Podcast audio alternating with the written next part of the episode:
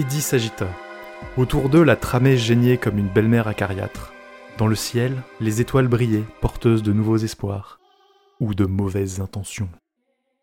Bonjour, bonsoir et bienvenue dans ce 32e épisode du Roi Steven. Ce soir avec moi, autour d'une table plus que virtuelle, il y a Émilie, Salut Urde, Coucou Julien, Salut Grand Poil Bonsoir.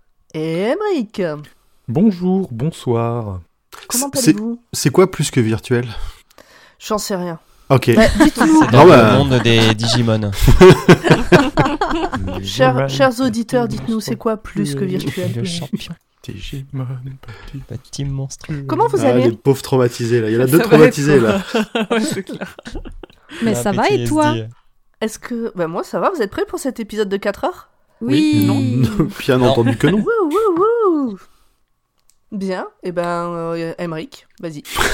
Alors, Attends, Vas-y. Attends, générique. jingle. Enfin oui, jingle.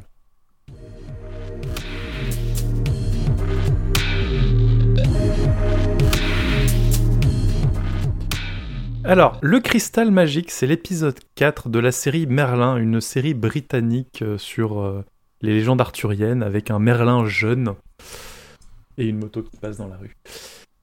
Ça peut être sympa ça, Merlin sur une moto qui passe dans la rue. ouais. Ah non, je me suis trompé, on fait la deuxième partie de Magie et Cristal, un livre de Stephen King, Ah. et- écrit par Stephen King, publié par Stephen King, sorti aux États-Unis. hein. Relié à la mort par Stephen King. Ah bah son éditeur il en a voulu, il lui a dit tu te démerdes, tu le fais toi-même.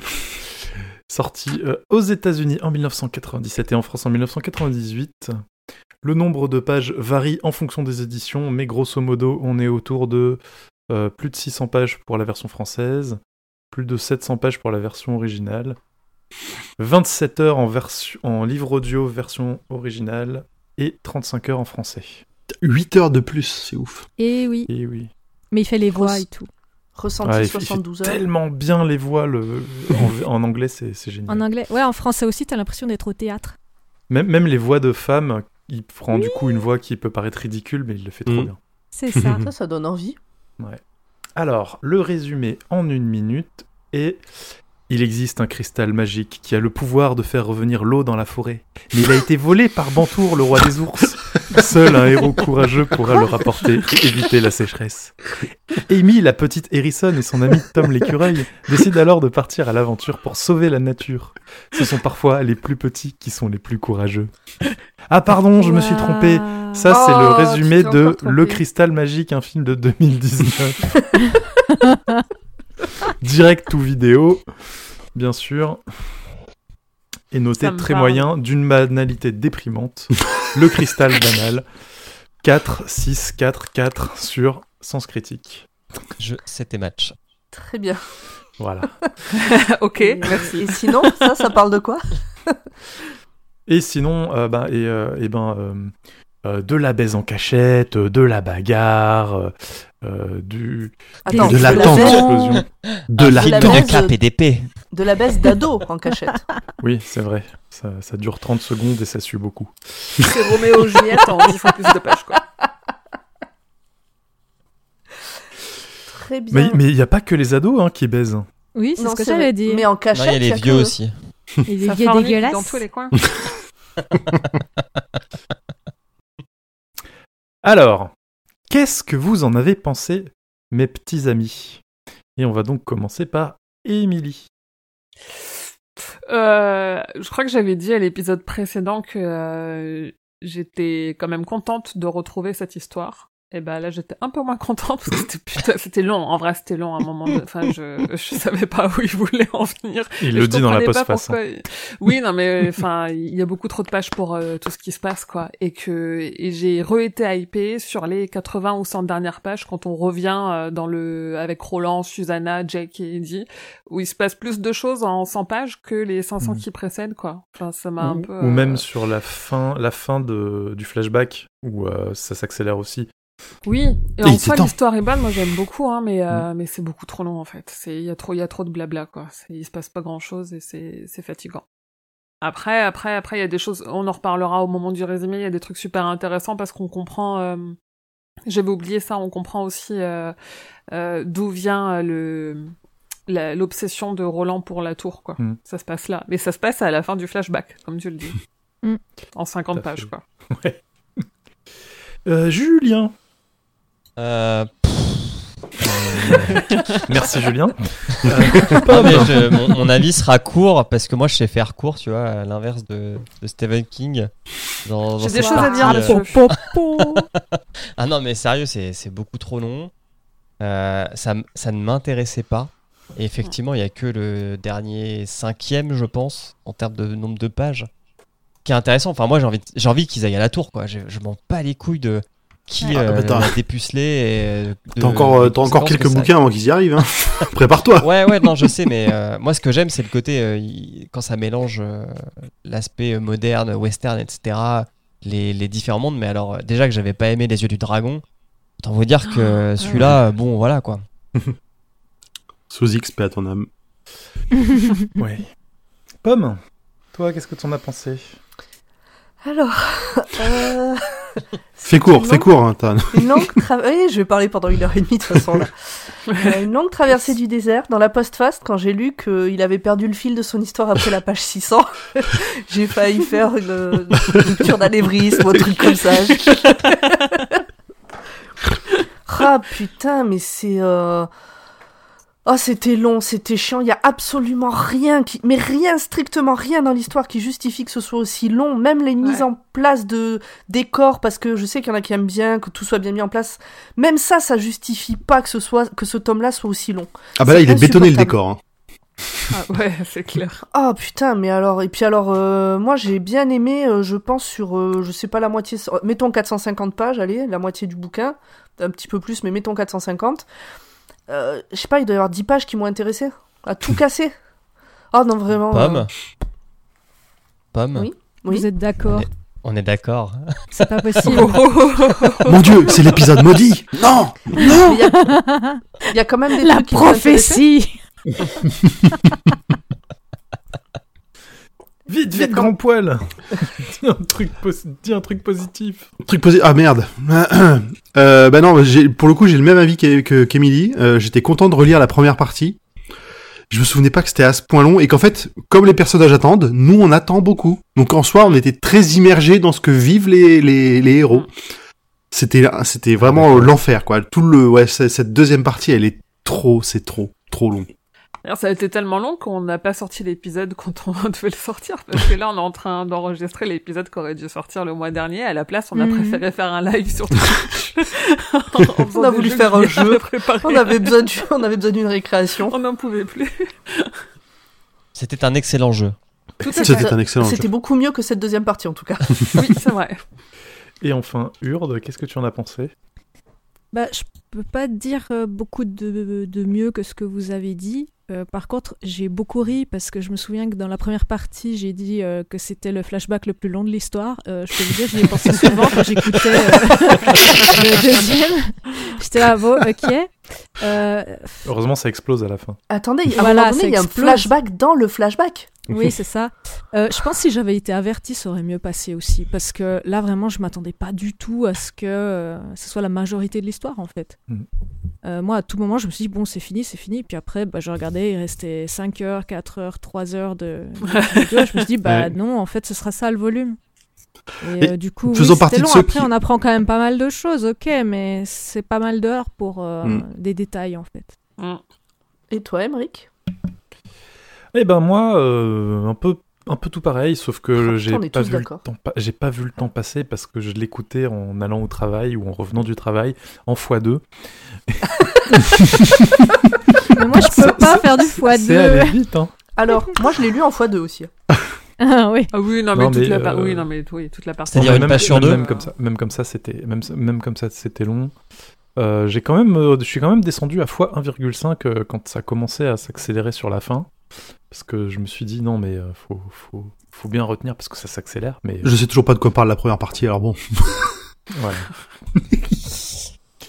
Mais sinon, non, c'est c'est c'est vraiment dommage parce que l'histoire en elle-même est bien, quoi. Enfin, le, le, le, le- dans, dans, dans l'ensemble, le- l'histoire de Roland, le- la tragédie Hmm?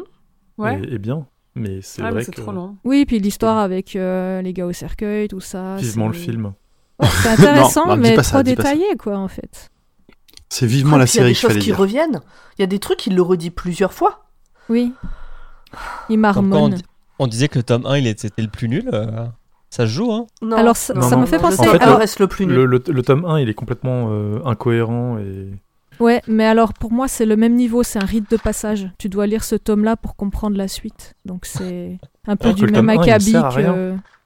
Si, quand même. J'aurais préféré Tu sais, sauter dans un cerceau en feu, quoi. Tu sais, c'est un peu comme genre quand tu fais des, des études de médecine, tu sais, la première année, t'as un concours à la fin, et puis euh, la sixième année, t'as un concours à la fin, mais là, c'est un peu pareil, quoi. Tu Ouais. Il y a des des rites passages de... comme ça. Ouais, il y a des rites de passage en fait. Ben, Il y a le 1 et il y a celui-là. on accomplit le rite et on passe à la suite. on enchaîne. Est-ce que vous êtes prêts pour ce résumé de l'enfer? Oui. Je sais pas. Magneto, Serge Allez, générique.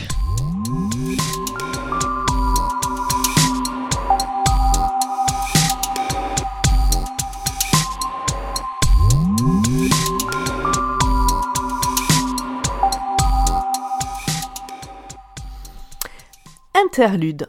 Kansas, quelques où, quelques quand. Reprenons notre histoire en faisant un tour du côté de notre catette préférée après le nôtre.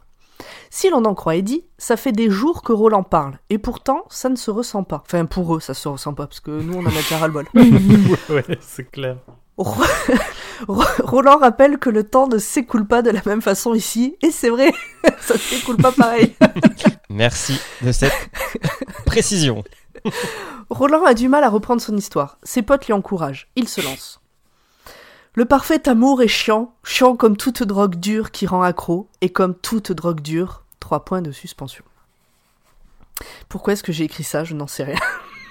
Je pense. Ah oui, c'est c'est ce qu'il dit. C'est là, c'est une de Oui, ses c'est une citations. citation, c'est une citation C'est une euh, texto. citation, là, ouais. mhm. Voilà, et c'est vrai. Et c'est vrai, c'était chiant. Oui. Troisième partie, Vienne la moisson. Chapitre 1, Sous la lune chasseresse. Blablabla, l'amour, tout ça, euh, blabla. Alors je pense que cette partie a dû être écrite et produite par Jean-Luc Azoulay. Nous arrivons bientôt à la fête de la moisson. Alors, euh, précise la ref pour les plus jeunes. Jean-Luc Azoulay, c'est euh, AB Productions, c'est Hélène et les garçons, le miel et les abeilles, euh, et tout ça. Les vacances de l'amour. premier baiser, les vacances de l'amour. Nous arrivons bientôt à la fête de la moisson. Alors, en fait, ils disent que c'est bientôt, mais en fait, c'est dans 900 pages. Mhm. Suzanne et Roland filent le parfait amour en cachette, comme peuvent le faire deux ados, et Bertie et Alain commencent à s'inquiéter fort de l'attitude de Roland. Pour rappel, ils ont été envoyés à Mégis pour leur protection, et en fait, ils sont tombés sur un bled où tous les notables sont des traîtres et préparent quelque chose contre l'ordre établi. Trois psychopathes de métier veulent leur peau, et leur BFF, qui est censé les protéger, agit comme un tox. Bertie en veut à Suzanne de lui avoir piqué son BFF, et il en veut à Roland de se taper la plus belle meuf du coin. Alain s'allume une cigarette. Ah, avoir 15 ans, revivre ses premiers amours, ses premières cigarettes en cachette des parents, ses premiers complots. à l'hôtel des voyageurs, pendant ce temps-là, De Pape et Reynolds. Alors, je vais pas redire qui est qui euh, tout le long, vous avez qu'à écouter l'épisode précédent. hein. C'est deux Donc, de- acolytes euh, au cercueil. Voilà.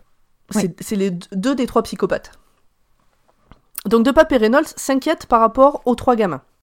Donc Jonas et le shérif les calment. Pour Jonas, il ne s'agit que de trois gamins de l'aristocratie, de l'aristocratie de Gilead, Gilead, Gilead, de la ville quoi, qui, qui ont été Gilead. envoyés, Gilead, Gilead, ouais.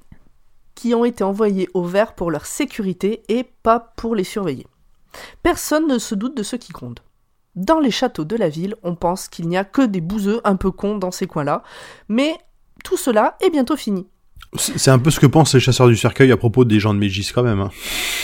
Que c'est des gros bouseux Oui, mais du coup, euh, le... oui. Donc à Saint-Estin, en fait, la manière dont Jonas présente les choses, euh, moi je suis plutôt du côté de Jonas, du coup, euh, par rapport à l'aristocratie qui prend les autres pour des bouseux, etc., etc. Mais bon. Après, non, mais là, euh, oui. Il a des bonnes raisons de se rebeller, on va dire. Bon, et en vrai, euh, si on regarde, il y a que les aristos locaux qui se rebiffent hein, contre les aristos euh, de la ville. C'est pas, euh, c'est pas le petit peuple. hein. Le shérif a quand même remarqué que les gamins auraient dû commencer à compter les chevaux il y a déjà deux semaines. Peut-être qu'ils savent ce qu'ils vont trouver et évitent d'en arriver là. Mais Jonas n'y croit pas. De toute façon, il va bien falloir les tuer un moment, les marmots. Jonas va aller jeter un œil à leur squat. De son côté, Réa, la sorcière, elle est colère, parce que Suzanne, elle s'est pas rasé le crâne comme elle aurait dû. Alors elle boude. Et comme elle boude, elle n'arrive pas à se concentrer sur la boule de cristal et faire apparaître des images. Alors Réa dit qu'elle va faire mourir Suzanne, mais avant, elle va l'humilier. Ah ouais. Ambiance. Réa, elle est pleine de sel. hein. Bah, elle est un peu tox aussi euh, de son cristal, donc là elle est colère de Ah pas, y- oui. de pas Oui. pouvoir s'en servir quoi. Oui, du coup, elle pense que c'est de la faute de Suzanne. On dirait un enfant de 5 ans accro à la télé. C'est ça. Chapitre 2 La fille à sa fenêtre. Pendant que tout le village se prépare aux fêtes de la moisson, Réa trouve comment punir Suzanne. Elle va aller tout raconter de la liaison de Suzanne et Roland à la tante de Suzanne. Maintenant qu'elle est plus sereine, elle peut enfin revoir des trucs dans sa boule de cristal. Et pour fêter ça, fait des saloperies sexuelles avec ses animaux de compagnie en riant aux éclats. C'était sale ça. On va Voilà. peut-être pas rentrer dans le détail, mais c'était sale. Et Chez nos ados, c'est pas facile facile. Comme déjà dit, Lo- Laurent, Laurent le pistoleur, waouh Comme déjà dit, Roland passe son temps avec Suzanne ou à penser à elle. Cuthbert, toujours aussi jaloux, que Roland baise et pas lui, est sur le point d'exploser. Roland C'est les blue refuse- balls ça. Ouais, c'est ça. Roland refuse toujours de prévenir Gilead de ce qu'il se passe, alors qu'il est évident que tout le monde a compris que les ados ont compris ce qu'il se passe. Le plan maintenant sera de prévenir qu'ils vont aller compter ce qu'il y a dans les ranchs pour laisser le temps à tout le monde de planquer ce qu'il ne faut pas découvrir et ainsi garder leur couverture encore un petit moment. C'est on, sent qu'il y a des tensions quand même entre Roland et ses potes à ce moment-là. Ils ont Roland leur explique pas assez ou en tout cas ne- ne- n'est pas assez franc avec eux pour qu'ils comprennent l'intérêt. Même quand il leur explique comme ça, il le fait d'une manière qui qui les fait un peu passer pour des trucs. Ouais. Donc Mais non, ils, mais- sont, ils sont pas. Roland, euh, c'est typiquement, de toute façon, ça se voit un peu tout le truc, c'est que comme lui, il est pistoleur et pas les autres là, et ben, il est, il est le chef, les autres doivent juste euh, le, le servir et l'écouter et lui doivent du respect et enfin, c'est qu'un sale con. euh.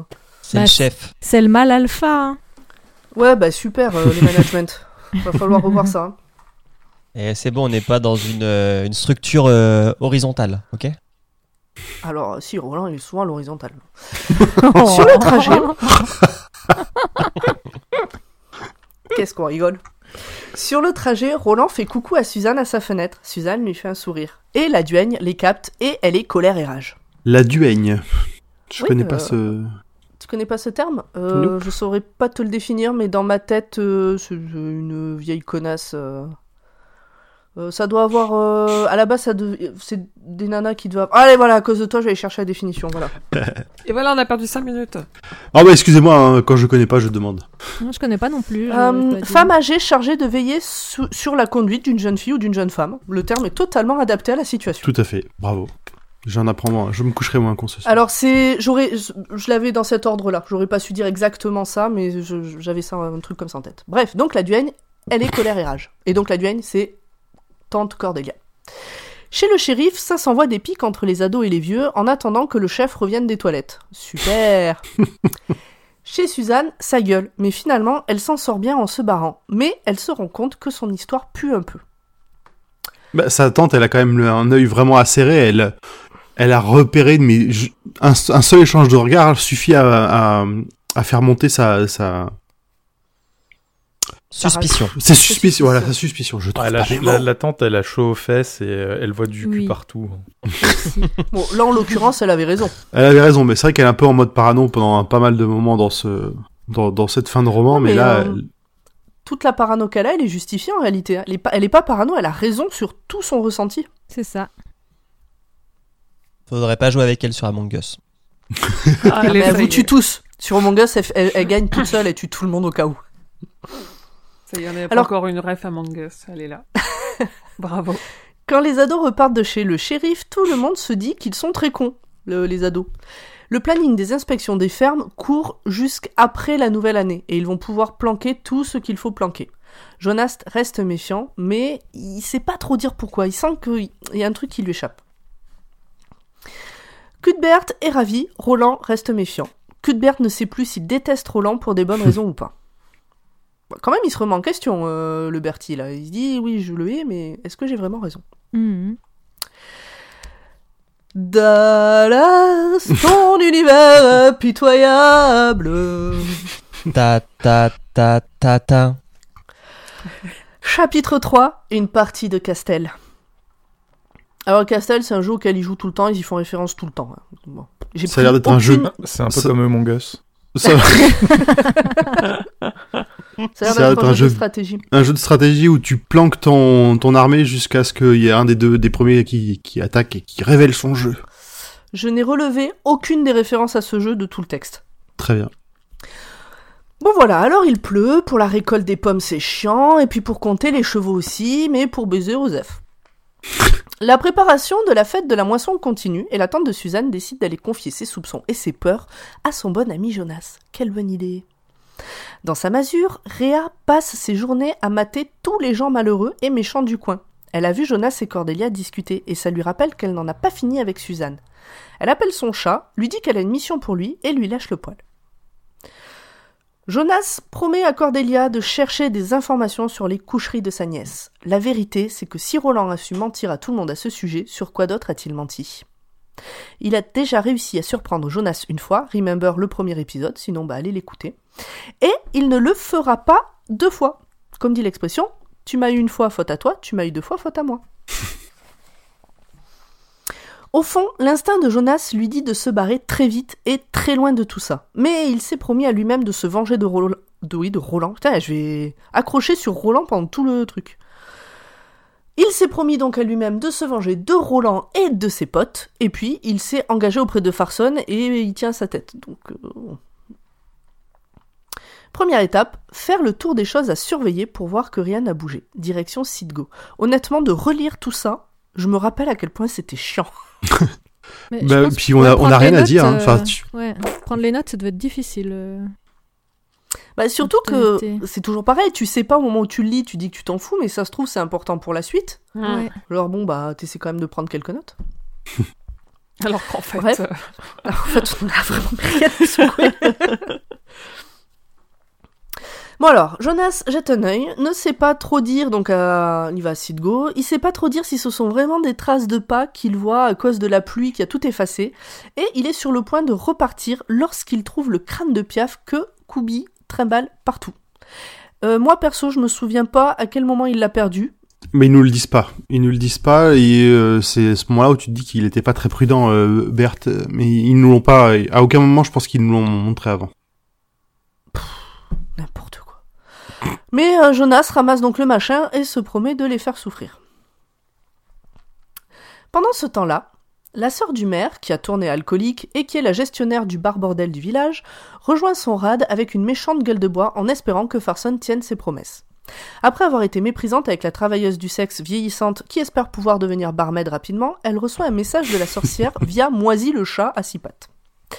Sur le papier, il est écrit Je suis à sec, envoyez le gamin. Coraline trouve qu'il est trop tard pour faire aller Chimie là-bas. Il ira demain. C'est intéressant, hein. Entre deux, Pauvre euh, Joanne, non, c'est pas du tout Joanne, c'est Jonas. Je recommence. Entre deux, Jonas arrive, veut du whisky, papote avec Coraline et il décide d'aller ken. Avant ça, Jonas va voir Reynolds et lui fait part de ses découvertes à Sidgo. Il lui demande d'aller demander à euh, je sais plus qui de mettre des hommes en surveillance là-bas pour éventuellement faire une embuscade. Bon, apparemment, c'était du bon sexe. J'en suis ravi pour eux. Jonas s'en va pour aller chercher de la peinture et un chien. Et pour l'instant, n'en sait pas plus. Des choses à rajouter? Bah non, non, bah non, du coup non. Non. Il y a déjà trop d'informations. Non, non, mais il n'y a pas grand chose à rajouter. J'avais noté une petite ref au milieu de tout ça euh, où Coraline a fait référence à une Sylvia Pitstone et je sais pas si euh, Emily l'avait dans sa partie pour la suite. non, dis-moi, je vais noter. Oh la vache. C'est pas grave, continue, pas. Travail d'équipe. bah non, mais il faut me la donner. Oui, oui, je te la donne. D'accord. En Je scred. te, je te la donne en scred. Mais pas Ah du oui, faut- tout en scred, j'ai une très mauvaise mémoire des noms, alors... euh, bah, Donc si- Sylvia si pas c'était la, prédi- c'était parle, prédicatrice euh, qui était mentionnée dans le premier dans le premier tome et qui euh, qui est passée par la ville de qui est passée par Medjis il y a quelque temps et qui a été mentionnée par euh, la sœur du la sœur du maire dans ce passage-là. Et elle fait quoi? J'ai pas entendu ça couper. C'était la prédicatrice qu'il y avait dans le premier tome celle qui était dans ah, sa. Ah oui, Oui. non mais euh, il les connexions c'est pas euh, dans le même cycle quoi. Si je commence à relever tous les trucs dont il parle là et dont il a parlé, enfin qui font partie de la même histoire, euh, à ce compte-là, euh, on s'en sort pas. Ouais, bon, d'accord. Oui, parce que sinon, à chaque fois qu'il dit Suzanne, tu dois dire dans quel tome il en a déjà parlé. Ah ouais. Ouais. c'est ça. c'est pas c'est pas un personnage d'une autre histoire. C'est ok, elle elle revient après, mais c'est pas une autre histoire quoi. Disons que ça permet de rappeler que euh, c'est toujours dans le même. euh, quand il est passé à Tulle, tout ça, c'est les mêmes personnages, donc le même, euh, le même ça. univers. Oui, tout à fait. Tout à fait. Justif- Bon, bref. Bonne justification. Comme le, comme le mec au piano, c'est le même euh, qu'à Tulle. Ouais, c'est ça, Sheb. Oui, c'est ça. Oui, mais ça, je l'avais mentionné déjà dans le dans l'épisode d'avant. donc C'est pour ça que j'ai remis une couche sur euh, Sylvia. Oui, mais pour moi c'est pas dans dans les connexions quoi. C'est parce que c'est Ça, le, vrai, le vrai, le vrai fan, c'est Grand Poil, en fait. On l'avait pas vu venir. Non, non, mais j'ai une très mauvaise mémoire. Hein. En vrai, euh, il y a la moitié des références euh, que je dis, c'est pas moi qui les ai relevées. j'ai une très très mauvaise mémoire, ça y a aucun souci. Bon, alors, chapitre, chapitre, chapitre 4. Euh, Roland et Cuthbert. Chez nos ados, l'ambiance est toujours tendue entre Kubi et Roland et Alain qui a le Shining, il fait des mauvais rêves. Cuthbert relance l'idée d'envoyer un pigeon à Gilead. Roland promet que si son pote y tient toujours le lendemain, alors ils le feront. Cuthbert le remercie. Roland lui dit d'attendre avant de le remercier. Alain s'inquiète encore plus. Chimie se prépare à apporter du graphe à la sorcière. Il ne veut pas y aller, mais la perspective d'avoir un pourboire à dépenser le jour de la fête de la moisson lui donne du courage. Qui c'est qui bouge ses meubles? C'est grand poil. Il C'est chez, chez moi. on- Je fais moins de bruit. Enfin, c'est pas moi qui fais du bruit, mais on fera moins de bruit. Madame. Jonas arrive chez les ados et profite de leur absence pour saccager les lieux, détruire leurs affaires personnelles, tuer les pigeons, euh, il écrit nique ta mère, je sais pas quoi. Ouais, c'est l'idée. Bah, hein. c'est vrai. Il pisse sur les il l'écrit avec la queue du chien euh, qu'il avait été chercher tout à l'heure d'ailleurs. C'est, oui, dégueulasse. oui. Il y a un truc avec euh, les chiens, ils prennent cher dans ce.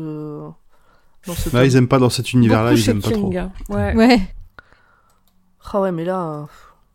Bon, bref, euh, pendant le comptage des chevaux, Alain a un pressentiment terrible et fort. Le Shining lui dit qu'il se passe quelque chose à leur campement. Il va en parler à Roland, qui préfère faire comme si de rien n'était. Alain comprend que Roland sait ce qu'il se passe. Roland n'acquiesce ni ne dément. Il dit à Alain de retourner à son boulot s'il lui fait confiance. Alain y retourne, mais ne sait plus ce qu'il pense réellement. Oh, Va-t-il aussi y avoir du grabuge entre Alain et Roland? Jonas finit par trouver les armes planquées sous le plancher, mais les laisse là pour laisser le doute que ce sont peut-être des trous de balles qui ont tout cassé juste pour faire chier. Alors, les armes en question, ce sont des armes de pistolero. Je crois. Oui, c'est ça. Oui, oui. Donc il, il a confirmation de l'impression qu'il avait que euh, c'était soit Que des pistoleros, ouais, voilà. soit des apprentis pistoleros.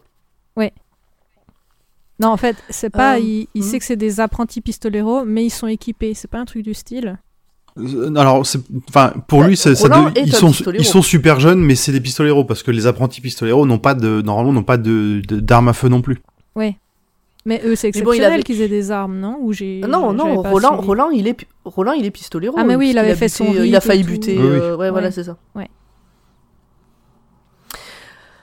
Euh, Donc, gna gna gna, euh, il, euh, il peint des insultes sur le mur, comme on a dit. Il va pour s'en aller, mais ressent vaguement le shining d'Alain, sans savoir ce, de qui ça vient. Sans qu'il y a un truc, mais. Et sur ce, il retourne en ville. Chimie arrive chez Réa. Il est terrorisé, mais fait sa livraison. La sorcière lui donne une lettre pour Cordelia. Elle menace Chimie de lui envoyer son serpent s'il la perd ou la fait lire à quelqu'un d'autre. Il, il, il lui menace aussi de lui faire des choses à son, à son petit oiseau. Il dit, ah bah non, ce machin, il est tombé la semaine dernière tout seul. Le pauvre, le pauvre chimie. De retour à leur campement, les ados découvrent le désastre et un cheveu de Jonas. Parce que Jonas a des cheveux très longs et blancs, un peu comme. Sephiroth. ouais. Enfin, moi, en tout cas, c'est comme ça que je le projette. euh, Oui, Jonas. en, en vieux, ouais. Cuthbert comprend. Non, mais c'est exactement ça. Cuthbert comprend que les deux autres savaient et ça le rend fou. En même temps, euh, il arrive tout est saccagé, on a insulté leur mère, machin, tout ça, et ses potes, ils étaient au courant, ils n'ont rien fait. Roland lui dit calmement qu'ils ne vont rien faire. Alain essaye difficilement de contenir la rage de Cuthbert. Celui-ci finit par reprocher à Roland de faire passer ses parties de jambes en l'air avant le reste. Roland explique que le but de Jonas était de les énerver et de les obliger à sortir de leur prudence. Cuthbert est hors de lui, Alain le traîne dehors avant que ça n'aille plus loin. Dehors, Alain le triste dit à Cuthbert qu'il faut faire front commun et Cuthbert le rageux dit qu'il ne promet pas de ne pas aller tuer Jonas lui-même rapidement. En tout cas, Cuthbert en tout cas, pour Cuthbert, leur cathète n'existe plus. Il s'en va prendre l'air. C'est ça la vraie Et ça, c'est triste. Mais ils sont jeunes, c'est normal. Presse F. Si on était dans une série, ça serait la fin d'une saison. C'est ça. La mi-saison. Ou la mi-saison. La le, mi-saison, ouais, c'est le encore mieux. tournant de mi-saison, le, le- La brouille entre les meilleurs amis. la, la, la, la coupure avant le spring break. Ça. Sur son chemin, il rencontre Chimie, qui ne va pas bien du tout. Bon, en Oh. même temps, il revient de chez l'autre folle. Cuthbert arrive à le calmer parce que c'est son, ils sont meilleurs copains, euh, Mm. Chimie et Cuthbert. Enfin, en tout cas pour Chimie. Cuthbert arrive à le calmer et lui demande ce qui lui arrive. Chimie oublie qu'il ne doit rien dire, déballe tout sur l'histoire, enfin toute l'histoire de la vieille là, et donne la lettre à Cuthbert qui la lit et blémit. Au saloon, Reynolds débarque et dit à Jonas qu'un inconnu l'attend et qu'il faut être frais et dispo. Jonas, ça le fait chier parce que lui, il attend Latigo, pas un inconnu. Et Latigo, c'est leur contact euh, du côté de Farson. Reynolds ne sait pas son nom, mais il a le sigle de Farson, donc ça doit être ok. Par contre, il a un rire de mort. Alors, c'est pas juste que c'est ok, c'est qu'ils ils sont impressionnés par le par son sigle justement. euh. Alors le sigle, parce que franchement, peut-être qu'en en anglais, euh, ça, le, le mot euh, sonne mieux. mais Sigil. si- Sigil. Ouais. Ouais, mais là, sigle, donc hein. S-I-G-L-E-U, c'est un peu, c'est, c'est un, une, moi, de ce que j'ai compris, c'est une pièce de métal qui représente le, le, Ouais, ça qui représente le, le, le C'est une sorte le- le- euh, d'armoirie, non? Ah, voilà, Oui, ça, l'armoirie, merci, comme, Ouais. comme une armoirie, ouais. D'ailleurs, euh, en français, on dit un sigil aussi. Oui. Ah, je sais pas pourquoi ça, ils ont, je je savais sais pas pas. pourquoi ils ont traduit C'est ça un sigle. signe cabalistique ou un sceau, figure graphique qui Ah. représente la magie. En plus, si- en plus Ah, avec ok. sigle, on a l'impression qu'ils font une grosse faute d'orthographe comme si c'était mal euh, mal orthographié Mais oui. déjà dès l'origine. Donc c'est ça qui est, que, que j'ai jamais trop compris euh, sur le pourquoi du sigle. Bah l'audio ça fait bizarre aussi parce que sigle, tu vois, tu comprends sigle et ouais, c'est pas Mm. Pas ouf non plus. Jonas se dirige vers les bureaux de Rimer. Alors, j'ai oublié qui c'était à ce moment-là, je m'en C'est souviens pas. l'intendant c'est de le la ville. Le chancelier. Le chancelier. Oui, enfin, un chancelier intendant. Bon, bref, c'est un des deux chefs de la ville, quoi, en gros. Le, il y a le maire et lui. Et donc, euh, donc, il se dirige vers les bureaux de Rimer, et la personne qui lui dit d'entrer a une voix inconnue, et effectivement un rire de mort. Dans le bureau, ça sent l'encens, comme dans les couloirs de Gilead pendant les cérémonies. Dans la pièce, il y a un homme trapu avec une capuche de moine, et il y a l'homme en noir. Et après, bah, il n'y a plus que l'homme en noir. L'homme en noir dit s'appeler Walter, et il a le sigle de Farson, Ah, à pardon. savoir une Désolé, Euh, j'ai cherché vite fait et en fait en VO c'est pas sigil, c'est sigul. Et je pensais Ah, que c'était l'auteur qui le. Non. S-I-G-U-L. Non, donc c'est- S-I-G-U-L. Et je pensais que c'était mot sigil aussi. mal prononcé, mais en fait non. Mm. Ok. C'est vraiment un autre nom, un, je pense il un a jeu de mots un inventé. mot, voilà. euh, ouais. Ouais, ouais, ça ressemble quand même au mot euh, d'origine. Ouais. Donc euh, sigul. Siglo. Euh, yes. Et donc Walter, il a le sigle euh, de Farson, et donc c'est une pièce carrée en argent avec l'œil de Sauron dessus. Cuthbert rentre au camp et demande à parler à Roland dehors. Quand celui-ci sort, Cuthbert lui colle une droite et le semi-assomme. Puis il lui explique que c'est un faux frère. Puis il lui donne la lettre de chimie. Dans cette lettre, Réa poucave Suzanne. Roland reconnaît avoir été un connard. Ils se demandent tous s'ils vont aller tuer la sorcière et bon bah ils décident que non. On apprend que plus tard ils le regretteront. Et nous aussi parce que putain l'histoire aurait été beaucoup plus courte. Cuthbert et Roland, un poil réconciliés, vont chez la sorcière pour la menacer de rester à sa place si elle ne veut pas mourir. Elle envoie son serpent contre Roland, qui le tue easy avec son pistolet. Elle hurle de rage.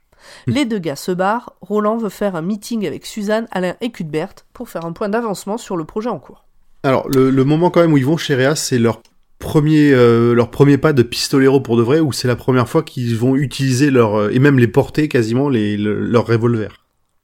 Bah lui, il l'utilise Hmm. du coup. hein. Donc c'est un symbole important euh, pour, pour eux deux de, de, de toute façon. Oui. Ils deviennent des hommes. C'est-à-dire violents. Avec leur gros pistolet. Avec leurs gros pistolets. Mhm. Avec leur Euh, pistolet gros. Très bon. Réa jure de faire payer cher aux ados en ramenant le corps de son serpent chez elle. Chapitre 5 L'arc-en-ciel du magicien. Reynolds, De Pape et Jonas se réunissent dans la chambre de Coraline Thorin, donc la tenancière du bordel, la sœur du maire, et la meuf de Jonas. Euh, elle est tout ça en même temps. Ils sont rejoints par Latigo, l'homme de Farson, qui est leur contact. Lui et ses troupes ne sont pas très loin. Farson veut que les gamins soient traités comme des ennemis au cas où. Donc le plan, ils disent aux gamins de pas venir à la fête de la moisson pour laisser les locaux entre eux. Ils vont croire que c'est pour les tenir à l'écart des mouvements de bétail à chevaux, et chevaux, pardon. Et euh, et à un moment, il y en a un qui tue le maire et Rimmer, et puis après, bon, on dit que c'est les gamins. Et ben la sœur du maire, elle est ok avec ce plan. Oui, on, elle a abandonné toute, euh, toute morale à ce moment-là. Déjà, elle était, elle, était devenue un peu alcoolique justement pour un peu endormir ce, ce, son, son- ses restes, ses vagues traces de sens morale, mais là, elle a complètement abandonné. Alors, il faut aussi récupérer la boule de cristal qui est un fragment de l'arc-en-ciel du magicien. Et on apprend que la regarder rend fou. Alors on le savait, mais on pouvait s'imaginer que c'était peut-être que Réa qui pétait un câble sur ce truc. Mais non, c'est tout le monde. Mais son, son Bon. pouvoir de, de vision à distance comme ça, c'est un pouvoir d'attraction, un pouvoir de- d'addiction, euh, de voyeurisme. Alors au moment où j'ai écrit ce petit paragraphe, j'étais pas sûr d'avoir tout compris, mais maintenant que j'ai l'histoire en tête, je me dis que c'était pas trop mal en fait. J'avais les, j'avais les grandes lignes. Les trois ados et Suzanne doivent se retrouver au cimetière pour leur réunion, parce que c'est plutôt sympa, les ados font ça. Pour Suzanne, il est clair que sa tante se doute de quelque chose. Pour ce soir, elle a dit qu'elle devait rester à la maison du maire et elle s'est carapatée en douce. Ce que savent les ados, c'est que Farson a besoin du pétrole de Sidgo pour faire marcher des machines de l'ancien monde pour tendre un piège aux gens de Gilead. Le plan est d'utiliser les citernes laissées comme appât par Jonas et ses hommes pour faire. Oula, je vais où avec cette phrase? Le plan, c'est d'utiliser les citernes laissées comme appât par Jonas et ses hommes pour faire peur aux hommes de Farson qui sont en planque au rocher, de je sais plus quoi, le... on s'en fout, et les amener dans la tramée le soir de la fête de la moisson. Est-ce C'est que, la avez... roche suspendue. Ok, Est-ce que vous avez compris Ah quelque oui. chose à cette phrase? Parce que moi non. Euh, Ça va, mais elle était terriblement longue. N'est-ce pas Mais là, du coup, ça, en fait, à chaque, euh, à chaque étape, il y a le, il y a, alors, soit c'est John, Jonas qui, dé- qui commence à comprendre les plans des, des pistes, des, des apprentis pistoleros. Et en fait, les apprentis pistoleros, on voit que ils sont trop malins et ils ont encore un coup d'avance par rapport à, à Jonas. Tout le monde est ok pour mettre Chimie dans la boucle. C'est Suzanne qui va lui en parler. Avant de partir, Alain voudrait revenir sur la sorcière. Comment a-t-elle su pour leur liaison? Suzanne dit c'est Rose. Roland manque de tomber de stupeur. C'est exactement ce qu'a dit son père avant qu'ils partent tous les trois. Il leur a conseillé de se méfier du rose. Il Roland, est complètement choqué par, euh, par cette mention. hein. Roland hypnotise à nouveau Suzanne, il l'avait fait dans, le premier to- enfin, dans la première partie, et Alain lui pose les questions. Et là, on a un flashback dans le flashback, j'ai failli faire un malaise. Nous voilà le jour du départ de Gilead pour Mégis. Le père de Roland dit au gamin que de toutes les couleurs de l'arc-en-ciel du magicien, il faut se méfier du rose. Merlin le magicien avait 13 boules de cristal, 12 représentant les gardiens et une noire représentant la tour sombre. D'après Steve Desplechin, Desplechin, ça s'écrit pas Quoi comme ça de toute façon. Euh, Steven Dechin Non, Dechin. Euh, Attends, Oui, attends, c'est- c'est oui. quoi Regarde. Comme Roland. T'as pris les notes avec ton téléphone Il a dû te faire une complétion euh, chelou. Oui, je pense qu'il a modifié des chiens par euh, des pléchins. De Dechin. D'après le père de Roland, la plupart ont été brisées, mais il en reste quelques-unes, donc des boules de cristal. Et la rose, par Le exemple. Euh, la rose reste, et tout le monde se doute que c'est Farson qui l'a. Elles ont tout un pouvoir, genre euh, voir l'avenir, voir loin, voir les pensées des gens, voir où sont les portes, mais que pour les mauvaises choses. De plus, utiliser le cristal te rend dépendant de lui, donc Farson a dû l'envoyer loin de lui et le fera revenir que s'il n'en a vraiment besoin. Tout le monde se dit au revoir, retour au présent. Des choses à rajouter? Nine.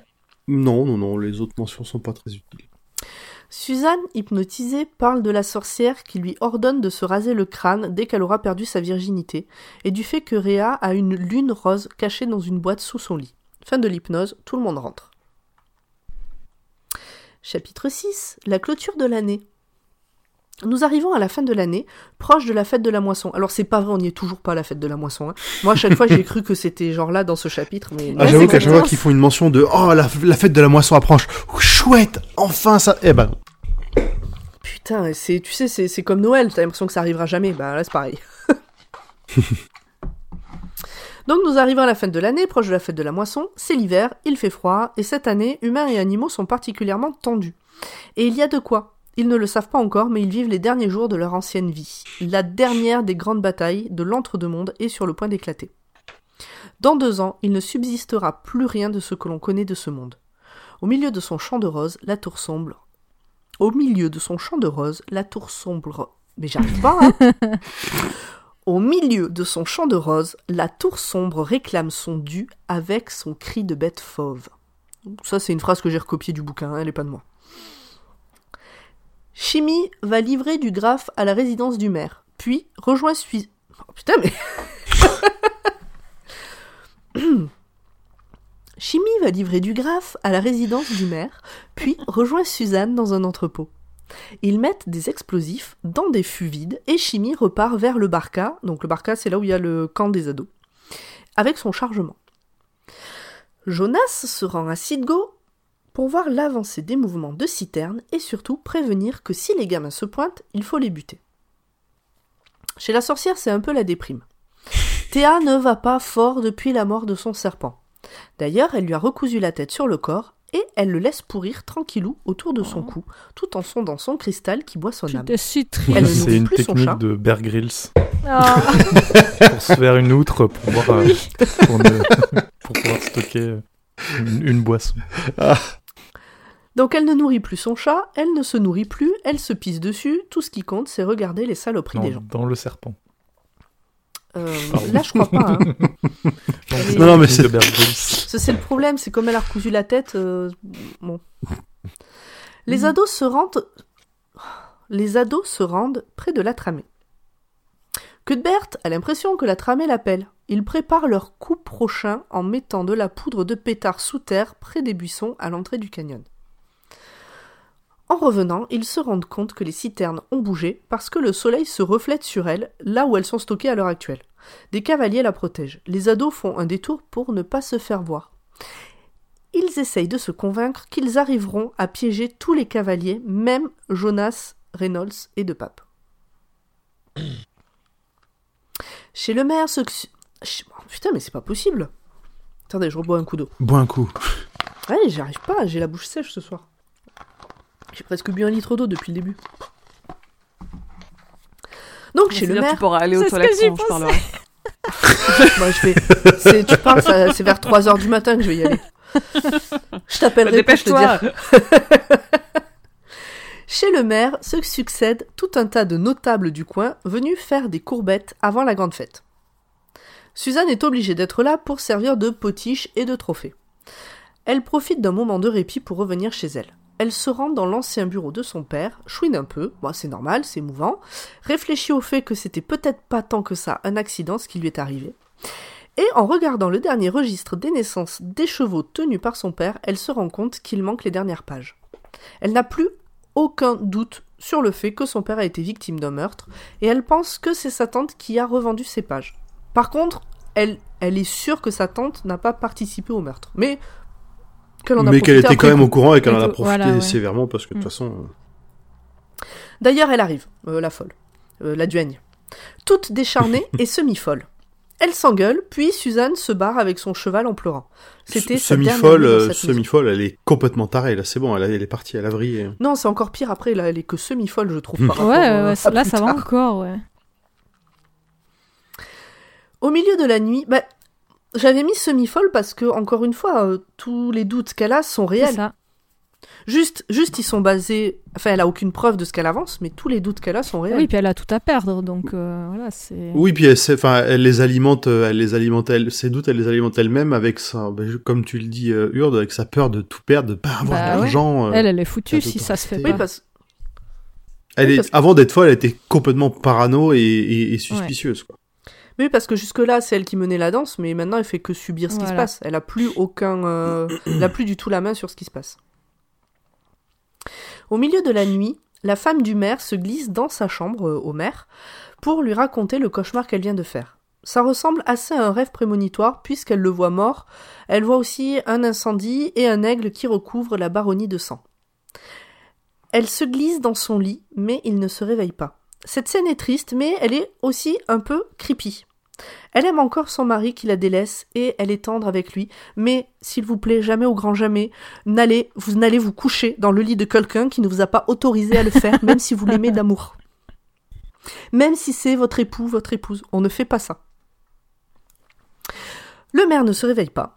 Olive retourne à sa chambre et garde son cauchemar pour elle. Elle finit par se dire que bon, allez, c'était comme ça. La fête foraine s'installe. Euh, ici, on appelle ça une ducasse, je sais pas par chez vous. Une ducasse. Dans le Nord, on appelle ça la ducasse. Et donc, il y a On même un appelle petit ça la train. fête foraine. Ouais, voilà. Il y a même un petit train.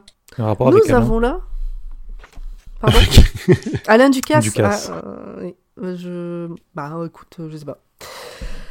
Euh, donc nous avons là une incursion de la discussion autour du feu de notre catette préférée après le nôtre, puisque Eddie et Jake veulent savoir si le petit train de la Ducasse s'appelait Charlie. Mais Roland leur dit que non, il avait un nom désagréable qui ressemblait à mort en haut-parlé. Mort, qui se dit charioterie. Ah. Donc, un peu comme Charlie, si on y pense. Oh Mais non Charioterie, c'est que vient de la moisson. Et c'est aussi une manière de, de parler de la mort. euh, Ah, Ouais. la moisson euh, avec la faucheuse, tout ça. Mm. Mm. Eh ben, merci pour cette explication parce que ça faisait partie des choses totalement nébuleuses pour moi de- dans cette histoire. Deux papes passent voir le shérif et ses adjoints pour faire un point d'avancement. Tout le monde est prêt pour le lendemain. Il y aura même Fran. Alors Fran n'est toujours pas une femme, hein, c'est euh, un des, c'est le chef euh, des, des des cavaliers ou je sais pas quoi. Et sa mitraillette. C'est trop cool, il y aura une mitraillette. Oui, J'ai pensé à Hurd. oui, tout à Voilà. fait. Suzanne et Roland se retrouvent dans une des cabanes dont ils ont l'habitude. Roland a caché ses armes dans un coin de la pièce. S'il meurt, il faut que Suzanne les rapporte à son père. Il lui fait promettre. Elle n'est pas très optimiste pour le plan, même si elle ne sait pas trop dire pourquoi. Encore une fois, une impression. Et tous, ils ont une impression euh, pendant ce bouquin. Le jour de la fête de la moisson, pendant le repas, elle doit faire semblant de faire un malaise, rejoindre sa chambre, se faufiler dehors, rester cachée, puis venir à cette cabane. Si les armes ne sont plus là, c'est que tout va bien. Elle doit alors rejoindre Roland et les autres comme prévu. Suzanne a le seum. Il baisse pour la dernière fois, nous dit King. Oui. D'ailleurs, il y, a eu un- il y a un passage où euh, il y a eu une énorme faute de traduction, je pense, où, où il, il parle du shirting au lieu du, euh, du shining. Ah bon? Ah, j'ai pas fait Ah ouais? gaffe. Ah ouais, ouais, ouais. Merde. Du shirting. Ah non, j'ai pas. Le shirting. shirting. shirting d'Alain le- J'ai- le- cherché longtemps. Il hein. enlève son t-shirt. Ouais, c'est ça. Ah, moi j'allais dire de, de voir l'avenir dans les traces de transpiration des t-shirts, mais j'aime bien ta version. aussi. C'était pas ça. Le shirting, le fait de mettre un t-shirt. Mouillé. Euh, Cordelia a fini de craquer son slip. Elle habille, elle habille l'épouvantail de son jardin avec des vêtements de Suzanne et puis elle y fout le feu. Elle repense au fait qu'elle a élevé sa nièce quand son père a voulu s'opposer à Fran et aux autres.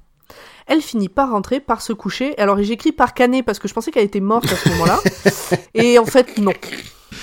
Pas encore. Parce que ils disent qu'elle dort d'un sommeil de mort. Alors je me suis dit, bon bah c'est bon, elle a fini par claquer. euh. bientôt, bientôt. On est la nuit avant la fête de la moisson. Putain, et la nuit est très longue, vous allez voir. et la lune, dite lune du démon, affiche son rictus, cligne de l'œil et surtout paraît être derrière un voile de sang au reflet changeant. Ça fait flipper tous les sous-lots encore debout pour voir ça. Chapitre 7. Le cristal change de main. Et je pense que vraiment on aurait pu s'en tenir à ce titre et passer directement au chapitre 8. Mais euh, bon, on, on continue euh, l'histoire. Donc toujours la nuit avant la fête de la moisson, Reynolds va poignarder Rimmer, le chancelier, dans son lit. Pendant ce temps, De Pape tue le maire. Alors en fait, je me demande si c'est pas Reynolds qui a tué les deux, j'ai peut-être mal saisi le truc, mais... euh, Non, Bref, je pense que deux le sien. Euh, donc il tue le maire et il dépose sur ses genoux le crâne d'oiseau de Koubi. Et puis il dessine l'œil de l'homme de bien sur le mur. Le but est évidemment de faire prendre les gamins. Parce que, ah oui, il y a un truc que j'ai pas dit, j'ai pensé après coup qu'il fallait que je le dise et j'y ai pas pensé. C'est que quand euh, Koubi, là, il pète un plomb euh, et il va se balader avant qu'il rencontre Chimie, il réfléchit au fait qu'en fait, tous les gens du coin, du petit peuple, on va dire, enfin les, les, les, vrais gens qui bossent dans les champs, machin, tout ça, euh, eux, ils sont pas euh, complotistes ni rien, ils les aiment bien aux trois jeunes, euh, ils sont dans leur vie, il n'y a pas de Ah oui, pas rébellion à ce niveau-là. C'est Mm. vraiment les notables de la ville. Mais du coup, le but de Jonas, c'est de faire croire à ces gens-là euh, que les trois gamins sont des gens de l'homme de bien et donc, euh, et donc des rebelles, euh, enfin des, mauvais gens, quoi. Donc bref, euh, De Pape n'est pas sûr que ce soit possible de les attraper vivants, les, gamins. Parce que euh, le but c'est de les faire pendre, mais là, euh, encore faudrait-il les attraper vivants. Au même moment, le shérif, Fran et leurs hommes se dirigent vers le campement des ados. Le mot d'ordre, les attraper vivants, mais si jamais ils sont tués, bon bah euh, tant pis. hein. Chacun à son poste. À 6 heures, les ados sortent de leur camp et se font cueillir par le shérif et Fran. Une fois menottés, ils apprennent qu'ils sont accusés d'avoir tué le maire et le chancelier. Roland essaye de savoir pourquoi Fran trahit la terre où il est né. Fran répond que dans la vie, il faut toujours être du côté des vainqueurs et sentir le vent tourner. pareil, quand je relis cette phrase, je me dis, on devrait être presque à la fin de l'histoire et je repense à tout ce qu'il y a encore. Il reste 100 pages encore là. oh, plus, que ça. hein. ouais. Enfin bon. Ah ouais, ouais. Donc Jonas est là aussi. Il veut connaître le vrai nom des ados, mais les ados restent muets. Roland capte tout d'un coup que Jonas est un ancien apprenti pistolero qui a échoué. D'ailleurs, il le chambre à ce sujet. Et ben, Jonas le prend très mal. Mais personne ne meurt à ce moment-là. Ah oui, mais surtout là, t'as as Roland qui fait un peu la, la, la baston de j'en ai une plus grosse que toi et qui lui euh, et qui lui claque son il, lui claque son beignet quoi. Jonas, il ose il, il, il a peur de Roland à ce moment-là. Hum, Il a peur de Roland? Oui, il a peur et en même temps il est en colère parce qu'il vient de l'humilier devant tout le monde. pour moi, pour moi, il a peur que Roland dise assez clairement qu'en fait, euh, Jonas est un Ouais, un raté. exilé quelque Mm. part. ouais. Pour moi, il a, plus, Oui. il a plus peur de ce que Roland pourrait raconter que de ce que Roland pourrait faire. Hmm. J'ai compris comme ça aussi, ouais. Bon, après le départ des, des prisonniers, donc Jonas fouille le camp mais ne retrouve pas les pistolets du pistolero. Alors il a le seum et puis il rejoint ses potes. Suzanne est réveillée avec énergie. C'est Maria, sa camériste. Elle lui dit de se barrer vite avant que les ados qui ont tué le maire ne la tuent aussi. Suzanne est, évidemment inquiète de savoir si ses potes se sont fait tuer. Mais pas encore. Ouf. Mais bon, bah ça saurait tarder. Jonas et son seum arrivent à Sidgo. Il faut mettre tout le monde au boulot. Lui n'a qu'une envie, finir et se barrer d'ici, et moi aussi. Ils se rendent chez la sorcière pour récupérer la boule de cristal. Donc il, c'est euh, Jonas, euh, De Pape et Reynolds. Je sais pas s'il y a les trois, mais euh, c'est les trois vieux, quoi. C'est les trois psychopathes. Mm. Euh, donc ils se rendent chez la sorcière pour récupérer la boule de cristal, mais elle ne veut pas leur rendre. La boule est devenue toute noire. Donc c'est-à-dire on peut plus rien voir dedans. Réa menace de péter la boule. Jonas sait que ça va pas être possible, que ça se passe comme ça, parce qu'elle est à Farson, la boule. Il passe un marché. Réa vient avec eux pour rencontrer Farson, parce que Réa est persuadée d'être la seule personne à pouvoir voir dans la boule et pense que du coup Farson aura besoin d'elle.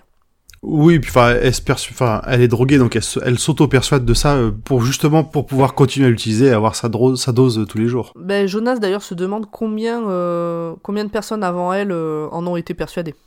Ouais. d'être la seule personne euh, à pouvoir faire ça. Donc vu son état, Jonas pense qu'elle sera bientôt morte, donc du coup il dit bon bah ok, et ils se mettent en route direction la maison du maire. Chapitre 8, les cendres. Suzanne se barre de la maison du maire et lorsqu'elle arrive au niveau de la maison de sa tante, elle la voit, complètement folle, habillée de noir. Elle fait une sorte d'incantation de reniement, donc la tante contre Suzanne, elle s'engueule, Suzanne dit que ici, que d'ici le terme de l'année, elle et Roland seront mariés et que de toute façon, elle est enceinte. Et puis elle se barre. Mais d'abord, en fait, bon, je savais pas que ça, ça reviendrait plus tard. Euh, elle prend des cendres et elle... enfin, parce que sa tante lui balance des cendres dessus et du coup En, Suzanne. en disant du qu'elle est marquée euh, et du coup euh, Suzanne la marque en retour. euh. Voilà, c'est ça. Elles sont toutes les deux marquées. Donc elle arrive à la cabane, euh, Suzanne, et elle voit que les armes sont toujours là. Elle se rappelle que Laurent, que Roland, putain.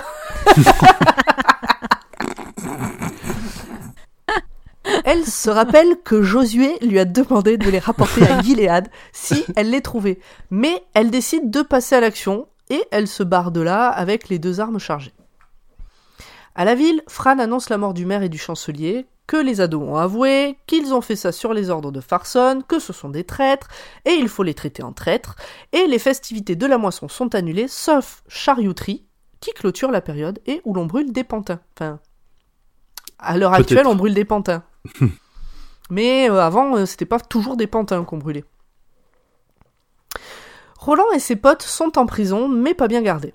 Suzanne récupère les pétards au campement de Roland et décide d'arriver en ville au crépuscule. Et là, elle arrive en ville. Vu la manière Et dont je l'ai écrit, ça de devait être très long.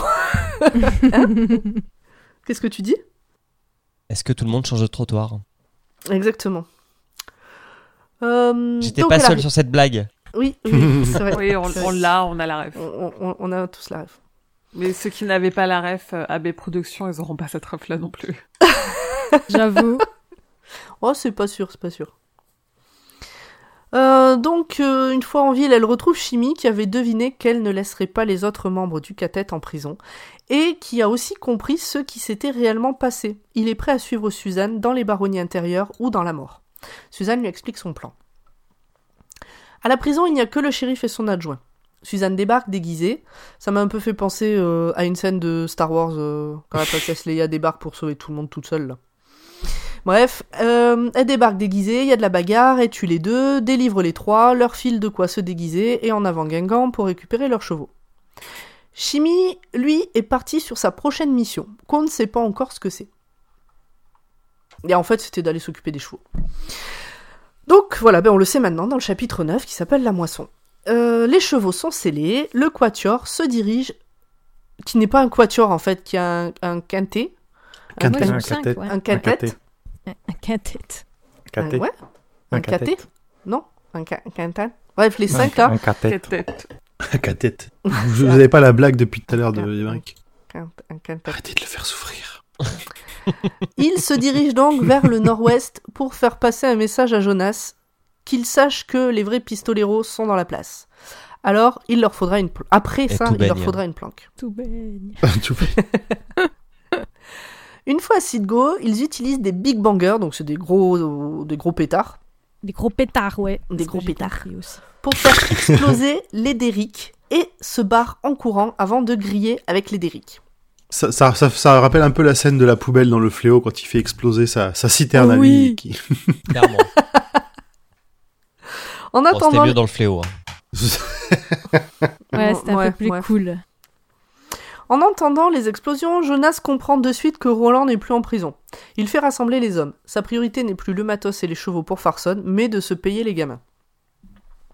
Les cinq ados arrivent à la cabane pour se reposer un peu, faire le point sur les armes que Chimie a pu voler et passer peut-être leur dernier moment ensemble. Roland amène Suzanne dehors pour discuter. Blablabla, c'est pas très intéressant. Roland va au bout du plan. Suzanne doit l'attendre ici avec Chimie. Si ça tourne mal, elle doit aller à Gilead. Blablabla. Bla bla. Euh, Suzanne ne dit pas à Roland qu'elle est enceinte. Elle décide de ne pas lui dire pour pas lui filer plus de choses à penser. Jonas a récupéré 30 hommes, d'autres arrivent pas tous armés. Les ados se mettent en marche. Roland jette un regard sur Suzanne qui lui sourit. Quand Roland la revit la fois d'après, elle était prisonnière du cristal du magicien. Et à ce moment-là, je pensais que elle était prisonnière du cristal du magicien comme Réa était prisonnière euh, du cristal du magicien. En mode tox. Ça aurait pu. Ouais. Hmm. Mm. Euh, Alain utilise le charting donc pour voir un groupe de 6 ou 8 cavaliers arriver dans leur direction. Peut-être que la boule de cristal est avec eux. En tout cas, Roland veut la récupérer. La sorcière fait venir Jonas dans sa carriole et lui fait regarder dans la boule qui s'est allumée. Jonas tombe sous le charme de la boule comme les autres avant lui, mais surtout, il voit Suzanne qui attend devant une cabane à porte rouge. Il est évident que c'est elle qui a tué le shérif et fait évader les gamins. Il décide de faire rebrousser chemin à la carriole pour protéger le cristal et va à la fameuse cabane avec ses deux potes. Alors en fait, c'est pas avec ses deux potes, c'est avec euh, deux papes et euh, un autre gars. C'est un des membres de l'association des, des cavaliers ou des fermiers, des fermiers du coin. C'est ça. Avec son Shining, Alain voit que la troupe et le cristal rebroussent chemin pour rejoindre un groupe encore plus grand, mais il ne voit pas que Jonas et les autres prennent une autre direction, puisqu'ils se fixent sur la boule de cristal. Les ados décident d'attendre que les méchants reviennent. Jonas arrive à la cabane et embarque Suzanne. Chimie, qui était parti pisser plus loin, assiste à la scène, planqué, et il décide de suivre Suzanne. Les ados attendent. Jonas ramène Suzanne là où sont tous les autres. Elle voit Fran, hurle qu'il n'est qu'un sac de pu qui a tué son père, blablabla. Jonas donne l'ordre à Reynolds de la ramener à la maison du maire et euh, de la violer en chemin si ça lui chante. Enfin, il lui, il lui donne pas l'ordre de faire ça, il lui autorise à faire ça. Non, il dit tu t'en fais ce que tu veux, on s'en fout. Voilà. Elle est Ouais, pas Fais-toi importante. pour le- plaise. Fais-toi C'est plaisir. ça. Il récupère aussi, et Reynolds se dit Ouais, mais pas en chemin, il y a trop de passages, je verrai ça une fois arrivé à la maison du maire. C'est trop fatigant. Il récupère aussi le cristal en menaçant la sorcière et la fait des guerres pires. Il est déjà super accro au cristal, euh, le Jonas. Et donc la sorcière, elle se barre. La grosse troupe, prête à en découdre avec les ados, se met en marche pour finir de bouger les citernes. Chimie a encore tout vu, attend que la clairière se vide et prend le même chemin que Suzanne. Les ados attendent. Suzanne et Reynolds avancent. Suzanne dit à Reynolds qu'il est un régulateur. Alors, je suppose que c'est un clin d'œil au roman du même titre, parce que je comprends pas du tout ce que ça veut dire sinon. Pour moi, cette phrase n'a pas de sens. C'est de. Que- que- Ok. Dans un contexte hors clin d'œil à un autre King, quelle, quelle est cette phrase où, elle- où Suzanne dit à Reynolds qu'elle est un régulateur, qu'il est un régulateur? Mais elle fait pas toute une théorie justement de, de ce qu'elle- de ce que c'est. Je me souviens pas très bien, mais Non, ça me parle pas du tout, ça. Elle le dit, c'est sûr et certain. Je, bah, mais Je l'ai écrit. ouais, ouais. si si si, mais je je me souviens plus de, de la théorie qu'elle lui balance. euh, un peu à la con euh, de souvenir. on est, on est d'accord que dans un contexte classique, euh, t'es qu'un régulateur n'a pas de sens. C'est Non, moi c'est je que me c'est dis forcément que un clin encore d'œil. un- une référence qu'on n'a pas euh, dans l'univers euh, qu'il a créé. Je l'ai pas y a vu pas un comme un bouquin qui s'appelle. Les Régulateurs Oui. Il y a un bouquin qui s'appelle Les régulateurs et je l'ai pas vu j'ai pas. connexion. Ouais. J'ai cherché, je me suis- j'ai essayé de me souvenir et de voir un peu, mais je, je pense pas que ce soit vraiment une référence. Même si le terme en lui-même est un peu étrange à ce Oui, moment-là. après un régulateur, Oui, que c'est c'est quelqu'un un- qui élimine euh, ce qui dépasse, quoi. Donc euh, pourquoi pas hein. Je- Ouais, moi je l'ai prise plus Ouais. comme ça que comme une référence euh, au régulateur, euh, le roman de Ok. Bachman en plus. Bon, bon, ouais, d'accord. Alors Cordelia, dans son fauteuil, était en train de se dire qu'elle finirait seule et oubliée de tous quand la sorcière frappa à sa porte. Donc du coup, elle n'était pas morte, puisqu'elle est dans son fauteuil en train de chouiner sur elle-même. La sorcière l'hypnotise, lui dit d'aller tuer sa nièce, et aussi de se taillader la peau du ventre pour qu'elle puisse boire son sang. Elle, elle fait aussi, elle, elle dit que justement quand elle commence à se taillader, que ça ressemble à des rouges, à des rouges, euh, À des comment dire, roses. à des roses tout sur sa robe, ce qui est quelque chose dont elle rêve souvent. Donc elle a l'air, je sais pas si c'est lié au, au cristal, mais elle a l'air de rêver de la tour sombre et de son champ de roses autour aussi. Réa ou Mm. Cordelia? Réa, Réa. ouais. Mm. Ok. Les hommes de Jonas s'approchent de la planque des ados. Ils se mettent en route, les ados. Ça y est, ils bougent, ils arrêtent d'attendre. Les gamins rejoignent la troupe de cavaliers par l'arrière et les dégomment un par un sans être inquiétés. Ils en tuent 30, je crois, comme ça. Ils remontent jusqu'à Jonas et De Pape, que Roland tue, donc il tue De Pape. Quand Jonas appelle à l'aide, il se rend compte qu'il ne reste plus grand monde. Parce qu'entre ceux qui sont morts et ceux qui se sont carapatés parce qu'ils sentaient bien qu'il fallait pas rester là, il n'y a plus grand monde. Il voit Roland courir vers lui, fait mine de menacer de briser la boule de cristal en se disant que Roland ne prendra jamais ce risque. Finalement, il le prend, Roland tire dans la main de Jonas, récupère le sac contenant la boule de cristal, puis tire dans la tête de Jonas. Bah, il est- c'était, euh, Ouais. c'était une fin que j'ai trouvé assez expéditive pour euh, pour Jonas. Oui, Oui, mais assez pareil, violent, ouais. À bout Je- portant. euh, j'étais une fois à la fin de ce chapitre, je me suis dit, attends, quoi? Puis j'ai relu, ah ouais, mais il y en a deux qui sont morts là en fait, en rien de temps. Quand il est temps de se barrer très vite, Roland est absorbé dans la contemplation de la boule de cristal et de ce qu'elle lui montre. Chapitre 10 Sous la lune du démon 2 À la maison du maire, c'est Coraline, la meuf de Jonas, la sœur du maire, qui s'occupe de Suzanne. Elle l'enferme dans un garde-manger ou un truc comme ça et remonte dans sa chambre en espérant que Jonas va vite revenir. Parce que Et c'est pas. C'est qu'un plan cul finalement, euh, Jonas. Il y a, il y a autre chose. Il y a, il y a apparemment, un petit eux. plus, ouais. Ouais. À l'auberge où picolent tristement 200 personnes, c'est pas moi qui juge que c'est tristement, c'est écrit comme ça dans le bouquin, la sorcière et la tante de Suzanne débarquent. Elle raconte que c'est Suzanne qui a commandité le meurtre du maire et qu'il faut lui faire payer. Et bah tout le monde est ok. Bah surtout que c'est sa tante qui dit ça, donc euh, bon ça, d'autant plus de poids je pense. Ouais, donc le, le, bouc émissaire, ça va Mhm. vite. Chimie retrouve la trace de Suzanne, rentre dans la maison du maire, la cherche et se fait gauler par la veuve qui lui donne des indications pour l'aider à sauver Suzanne. Elle sait très bien que Suzanne, elle, elle sait très bien que c'est pas elle qui a tué son mari. Roland, plongé dans la boule de cristal, est en train de vivre un trip sous acide dans lequel il voit un peu tout, euh, son futur aussi, euh, un peu de son passé, je crois, euh, la tour Des- sombre, Des la endroits tortue qui bizarres, un, parle, des endroits bizarres, un fauteuil roulant, bon voilà. un lieu mystérieux où les aiguilles des horloges tournent à l'envers. Tonne foudre. Ses potes assistent à ça, impuissants et inquiets, puis finissent par lui coller une droite qui l'assomme. Alain récupère la boule de cristal et la range vite, et elle s'éteint. En fait, ils sont inquiets surtout parce qu'ils savent qu'il faut pas sortir quelqu'un d'une transe comme ça, ça peut être euh, dangereux, et donc ils savent pas trop si- bah, jusqu'à quel point il faut le laisser dedans.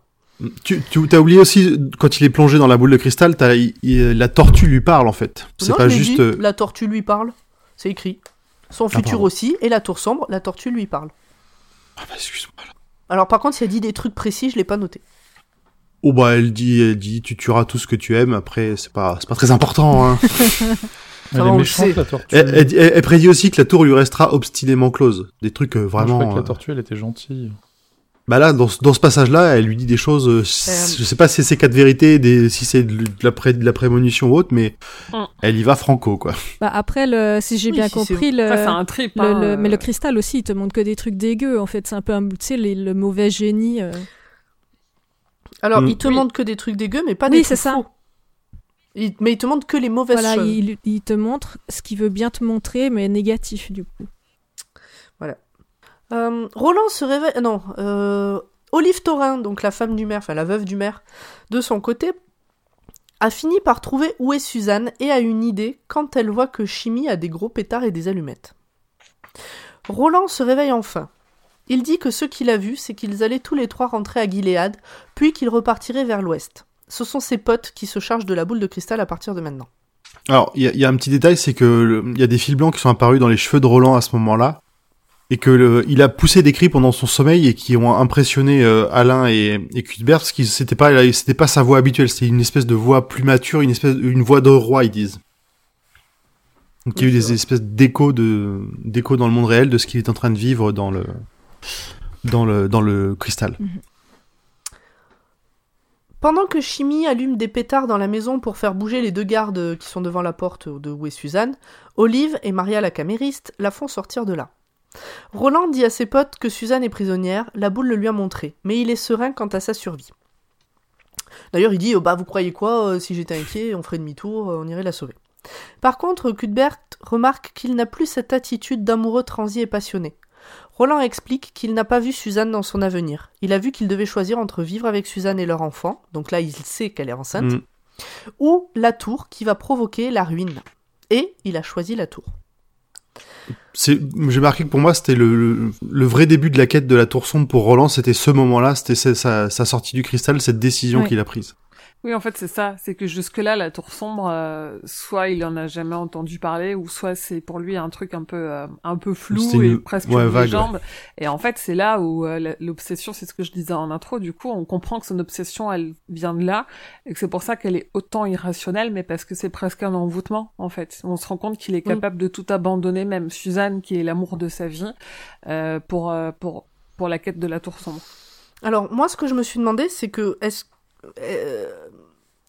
est-ce que il a pas vu ça comme euh, une prophétie et que tu sais, il y a un petit côté, j'ai pas le choix, c'est comme ça de toute façon? Ah, le côté autoréalisateur. euh, Ouais.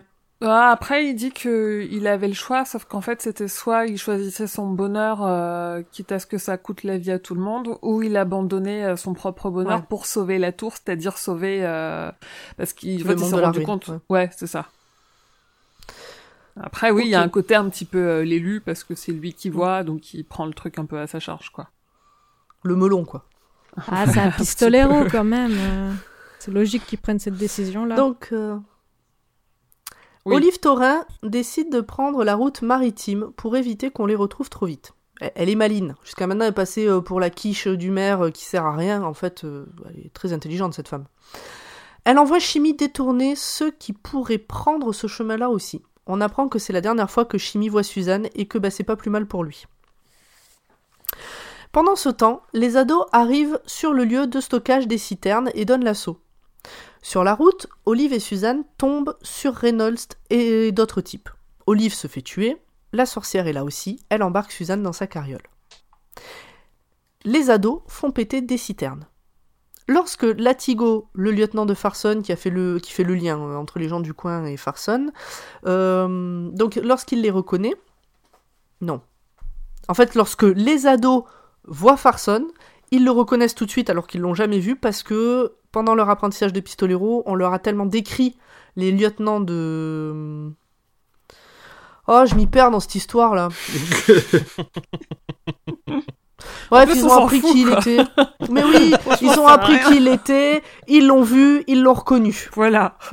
Non, bon, mais je sais pas, je m'étais dit que c'était peut-être important de savoir que pendant leur formation, vraiment, ces gens-là, on, a, on, on leur a appris à les reconnaître, quoi. Euh, C'est leur but de s'en débarrasser. Bon, bref, toutes les citernes explosent et les ados partent vers le canyon et donc vers la tramée. Comme attendu, Latigo réunit des hommes et part à leur poursuite. Ah oui, voilà, ils reconnaissent Latigo de suite, pas Farson, il est pas là, Farson. C'est pour ça que je comprenais plus ma phrase.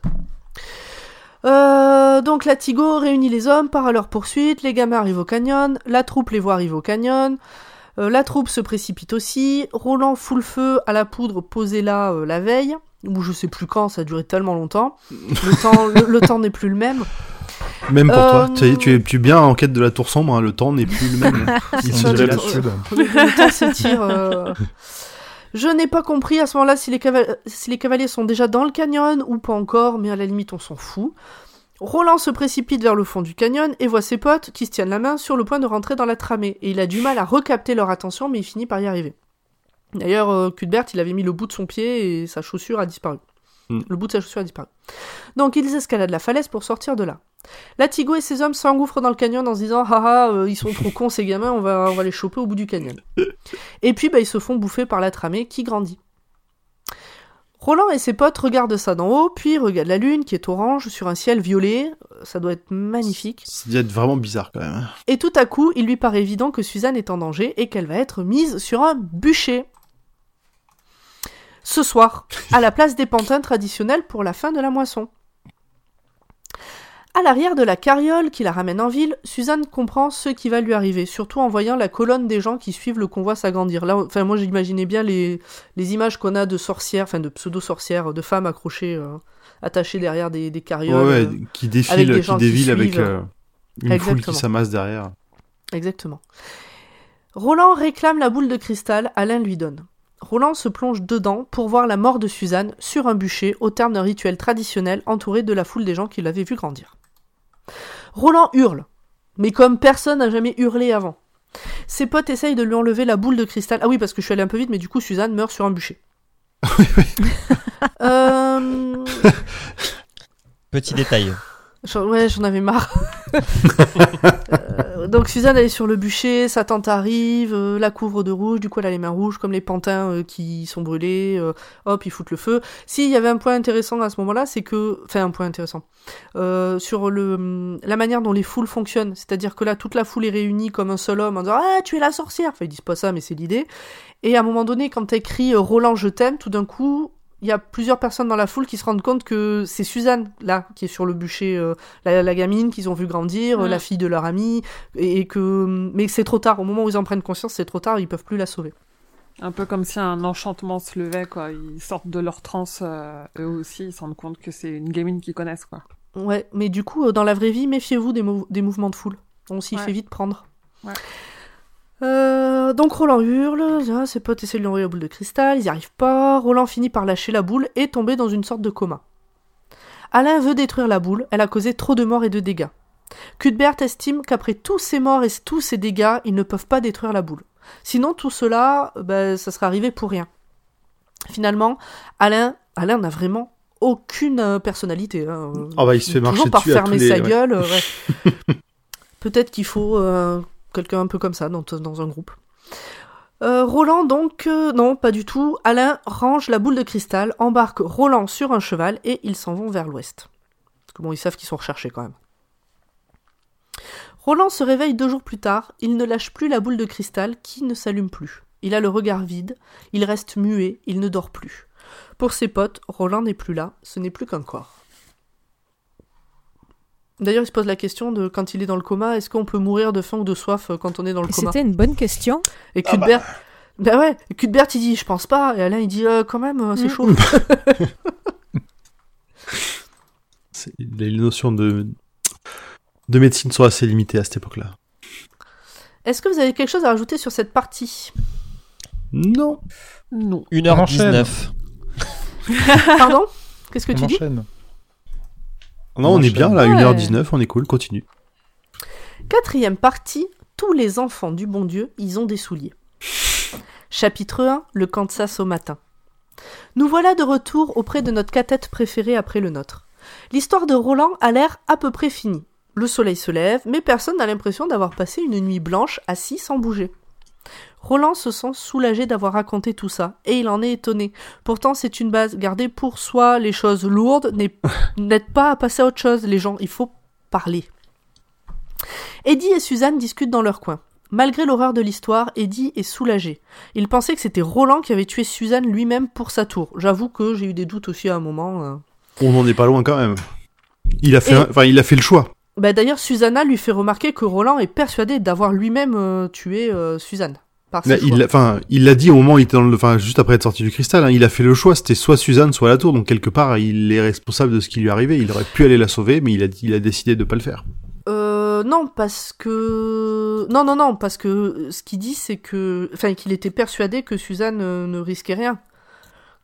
Ce qu'il a choisi, c'est que Suzanne restera seule avec leur enfant et éventuellement se mariera à quelqu'un d'autre. Ah. Mais, euh, Oui, mais pas, oui. pas sa vie contre la tour, par contre. Oui, non, c'est vrai, c'est vrai.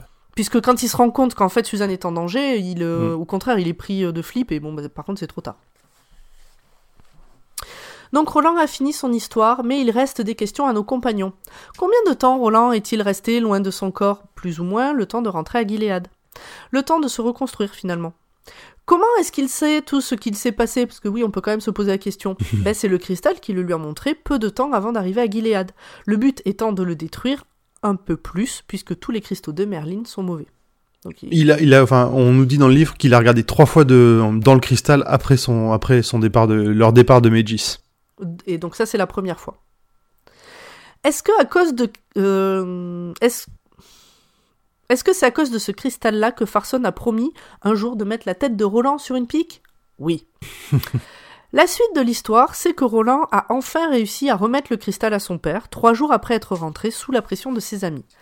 Mais avant de le rendre, il a regardé dedans, et il a vu la tour sombre, le début du chemin qui y mène, mais aussi la chute de Gilead et le triomphe de l'homme de bien.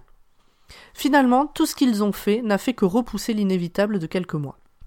Le cristal lui a aussi montré le couteau empoisonné envoyé par Farson et qui devait tuer son père lors du banquet prévu pour fêter leur retour. Ce qui n'arriva pas du coup, puisque Roland était au courant, il, a agi. La troisième chose qu'a montré le cristal, ce sont des souliers qui tombent du ciel, mais à ce jour, Roland ne sait toujours pas ce que ça veut dire. Pour le reste, Roland ne veut pas en parler pour l'instant. Il fallait bien en garder euh, pour les quatre tomes qui arrivent. Roland dit que la sorcière a continué à le poursuivre, mais il ne veut pas en dire plus à ce sujet non plus. Il se lève, il est temps de repartir, d'aller voir ce qu'est le dôme là-bas, euh, le palais, et ce qui est sûr, c'est qu'il s'agit d'ennuis et que c'est pile sur leur chemin. J'avoue que je trouvais que ça faisait une bonne fin, euh, à ce moment-là, franchement, mais non, il reste 40 pages. Non, quand même, Mais il non. reste 40 pages. Donc notre catette avance, le son de la tramée est horrible, mais lorsqu'elle se calme un peu, ils font une pause. Jack a encore des questions pour Roland. Qu'est devenu Reynolds? Il a épousé Coraline Thorin, la sœur du maire, et ils ont monté un groupe de truands pilleurs de banque, puis bah, ils se sont fait prendre moins d'un an après tout ça et ils sont morts. Tout à coup, Jake court vers un camping-car. Sur le pare-brise, il y a un mot qui dit que Mère Abigail ne, euh, se trouve dans le Nebraska et que l'homme en noir est peut-être à Vegas. A-t-on besoin de rappeler les références? Oui, Alors bah vas-y. ce sont les deux camps du fléau. Allez écouter les Ah. deux épisodes sur le fléau. Vous les avez pas vus. Enfin, Ou la chronique qui vient juste après le résumé.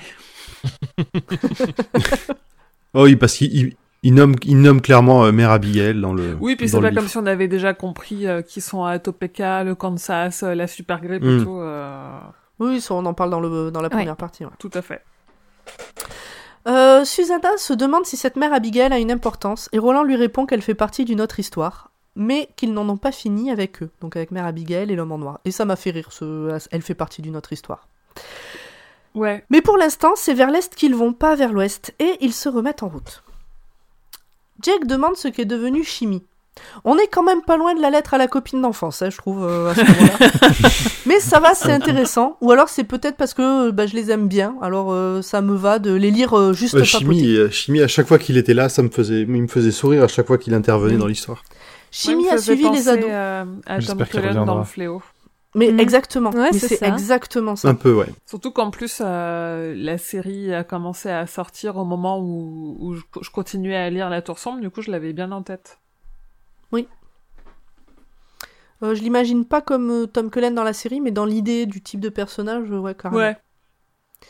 Donc Chimie a suivi les ados, de loin, et lorsqu'ils sont partis en quête... bah, Alors il les a suivis, il a pris le même chemin qu'eux, mais tout seul, et puis il a fini par arriver à Gilead. Et lorsqu'ils sont partis en quête de la tour sombre, il les a suivis en qualité d'écuyer. Mais Roland ne finit pas sa phrase, je suppose qu'il a du mal finir, euh, Chimie. Et la tante Cordelia alors? Eh ben en fait elle est morte avant même la fin du bûcher de sa nièce.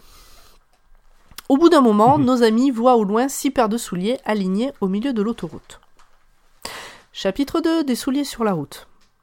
Ah bon Je, j'avoue que cette partie m'a aussi gonflé parce que à ce moment-là, j'en avais marre. Ça m'a rappelé le tome 1 où c'est fouillis, il y a de tout dans un seul roman, euh, voilà. Donc, il y a en fait quatre paires de chaussures et un quatuor de chaussons. Il est évident qu'elles sont destinées aux catettes, le quatuor de chaussons étant pour Hot. Quelqu'un pris dans un tourbillon rose, lorsque Roland a regardé le cristal, souvenez-vous, qui a une quête et rencontre quatre compagnons, puis qui trouve des souliers rouges et voit un palais d'émeraude au loin, ben ça fait beaucoup penser à l'histoire du magicien d'Oz. Enfin, si vous connaissez l'histoire, moi je connaissais pas l'histoire, et j'ai passé toute cette partie à avoir l'impression d'être avec des potes qui parlent d'une fête Ouais. qu'ils ont fait ensemble et où j'étais pas, c'était un peu chiant. C'est, c'est, c'est sûr que sans la ref, c'est moins, c'est moins intéressant cette partie. Non, mais en fait, euh, Stephen King, là, c'est un peu plagiaman. Mm. Enfin, pardon. euh, Monsieur Hommage. non, mais c'était bon. Ah bah il s'est pas foulé, c'est clair. Mais tu vois, ça fait partie des endroits où vraiment le roman aurait pu s'arrêter euh, 40 pages plus tôt, là, et puis ça, ça aurait pu être le début du prochain, pourquoi pas, mais euh, pff, Oui, oui. c'est là, vraiment, ça avait rien à foutre dans ce roman-là, c'était chiant. Ou tu, Après, tu sur fais le hors fait, série, euh, tu sais. Ouais. Sur Ouais, le un fait- épisode spécial. Sur le fait de réutiliser une histoire qui existe déjà, je pense que c'est pour insister euh, sur le côté euh, euh, les univers se mélangent quoi. Ouais. Ah oui, oui, j'ai compris. Bon. Euh, donc Roland ne connaît pas cette histoire, alors les autres lui racontent. Il décide de prendre les chaussures, mais de ne pas les mettre pour l'instant, et surtout de se méfier des menteurs qu'il pourrait croiser. Ils se remettent en route vers le palais. Les voilà très proches maintenant. Jack, euh, du palais, pas, pas entre eux. hein. Jack trouve qu'il s'agit de la plus merveilleuse chose qu'il ait vue. Eddie et Susanna le trouvent pas agréable. Pas désagréable, mais pas agréable. C'est un verre un peu malaisant. euh. Sur les oriflammes jaunes, on peut voir l'œil du roi cramoisi. Ils sont cependant certains qu'il s'agit du château du magicien d'Oz. Une fois devant la grille, ils se rendent compte que celle-ci est composée de 12 barreaux séparés au milieu par une barre noire. Dans chaque barreau, il y a de minuscules bestioles qui vivent. Des sirènes dans l'un, des oiseaux dans l'autre. Ils ont chacun une des couleurs de l'arc-en-ciel et dans le rose, il y a évidemment des petits chevaux. Ça, ça a l'air de, ça a l'air quand même de, de on- je me demandais si ça symbolisait pas certains des rayons de la tour et que peut-être qu'il y avait des mini ours et des mini tortues dans une des couleurs. Mais il l'aurait mentionné. si. Il s'agit d'un portail fait par le magicien aux couleurs de l'arc-en-ciel de Merlin et de ses boules de cristal. Eddie essaye d'ouvrir la grille mais sans succès. Jake sait quoi faire, il enfile ses chaussures rouges. Les autres l'imitent. Ils tapent tous des talons en même temps, comme Dorothy dans Le Magicien d'Oz, et la porte s'ouvre. Ils rentrent dans la cour dont le sol est un miroir. Ah, tu. Ouais, ouais. Non. Oui. Non, parce qu'il y a toute la partie où il galère à, faire, à ce que Hot fasse la même chose qu'eux. Parce que si. Ouais, mais euh, pff, on en a rien à foutre. Vas-y, vas-y, vas-y. Euh, C'est trop mignon. Non, arrête, c'est trop mignon. ouais, ouais, mais à ce Oui, moment-là, j'en ai trop rien à branler. Ouais. C'est Ouais, ce que je dis, c'est de- ouais. à ce moment-là, cette histoire, je m'en tape. Ça, ça aurait dû être le- peut-être le début du suivant, mais pas là, quoi. Bon, T'as encore euh, le somme de tout des, des 800 pages qui ont précédé. mais ouais, t'as envie de passer Ah, 800 ok. pages qui servent à rien et tu débarques sur une histoire qui n'a rien à voir, Et qui va très Et- vite. qui va très vite, qui existe déjà ailleurs. Bon. Oui, mais que tu connais pas, donc tu vois, Ouais, c'est ouais, nouveau. bah ouais. Tu devrais te réjouir, bah oui. Donc chapitre 3, le magicien. De l'autre côté de la cour, il trouve un journal, le Zonzon quotidien d'Oz, avec dedans un article sans queue ni tête dans lequel il y a des mots-clés comme euh, charioterie, drawers et blaine. Dessous, une photo d'eux avec, comme légende, tragédie au pays d'Oz, des voyageurs venus chercher gloire et fortune trouvent la mort. Tout le monde est rassuré de ouf. C'est un petit coup de, un petit coup de pression du magicien. Euh, D'ailleurs, euh, il dit euh, à peu près à ce moment-là, dit à Roland, euh, bah quoi, t'as pas peur toi? Et Roland dit, je suis terrorisé. Donc ils arrivent à une porte sur laquelle il y a une pancarte indiquant que la sonnette est cassée et qu'il faut sonner, ce que Roland s'apprête à faire, mais les autres savent que ça ne sert à rien, c'est dans l'histoire du magicien d'Oz. Eddie ouvre la porte, ils rentrent tous, et la porte se referme toute seule. Ils sont maintenant dans un couloir très peu éclairé qui ressemble à celui du film Le magicien d'Oz. Du premier film, si j'ai bien compris. En fond, on, entend un bruit sourd de turbine comme à Lude, ou comme dans Blaine. Ça désespère Jake, mais Roland lui conseille de ne pas se laisser avoir par des illusions. Ils arrivent à une autre porte. Cette fois, c'est une phrase de Dante qui est dessus. Vous qui entrez ici, abandonnez toute espérance. Il y aurait dû y avoir écrit ça sur la couverture du livre. Roland ouvre la porte. Les voilà dans une sorte d'immense cathédrale aux couleurs rappelant Blaine le Mono. Sur les pilastres, il y a des visages qui hurlent. Dans le fond, un immense trône arbore l'œil de Sauron, mais en rouge cette fois. Il y a aussi un orgue dont les tuyaux sont les couleurs de l'arc-en-ciel. Susanna demande si quelqu'un est là. La lumière de l'orgue devient très forte, puis toutes les couleurs disparaissent. À ce moment-là, les accoudoirs du trône s'ouvrent, une fumée rose en sort et des lignes se tracent au milieu. Il s'agit du trajet de Blaine entre Lude et Topeka. Pour Jake, c'est évident. Ils sont de retour à l'intérieur de Blaine le Mono, tout va recommencer, il est en PLS.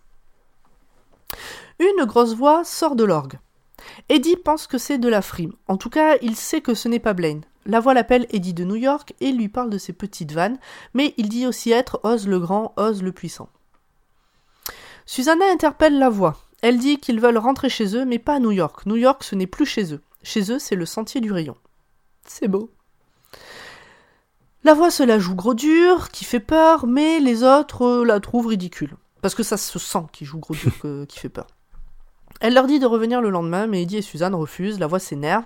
Un visage apparaît dans les volutes de fumée, c'est Jonas. Enfin, Susanna est sûre que c'est Jonas.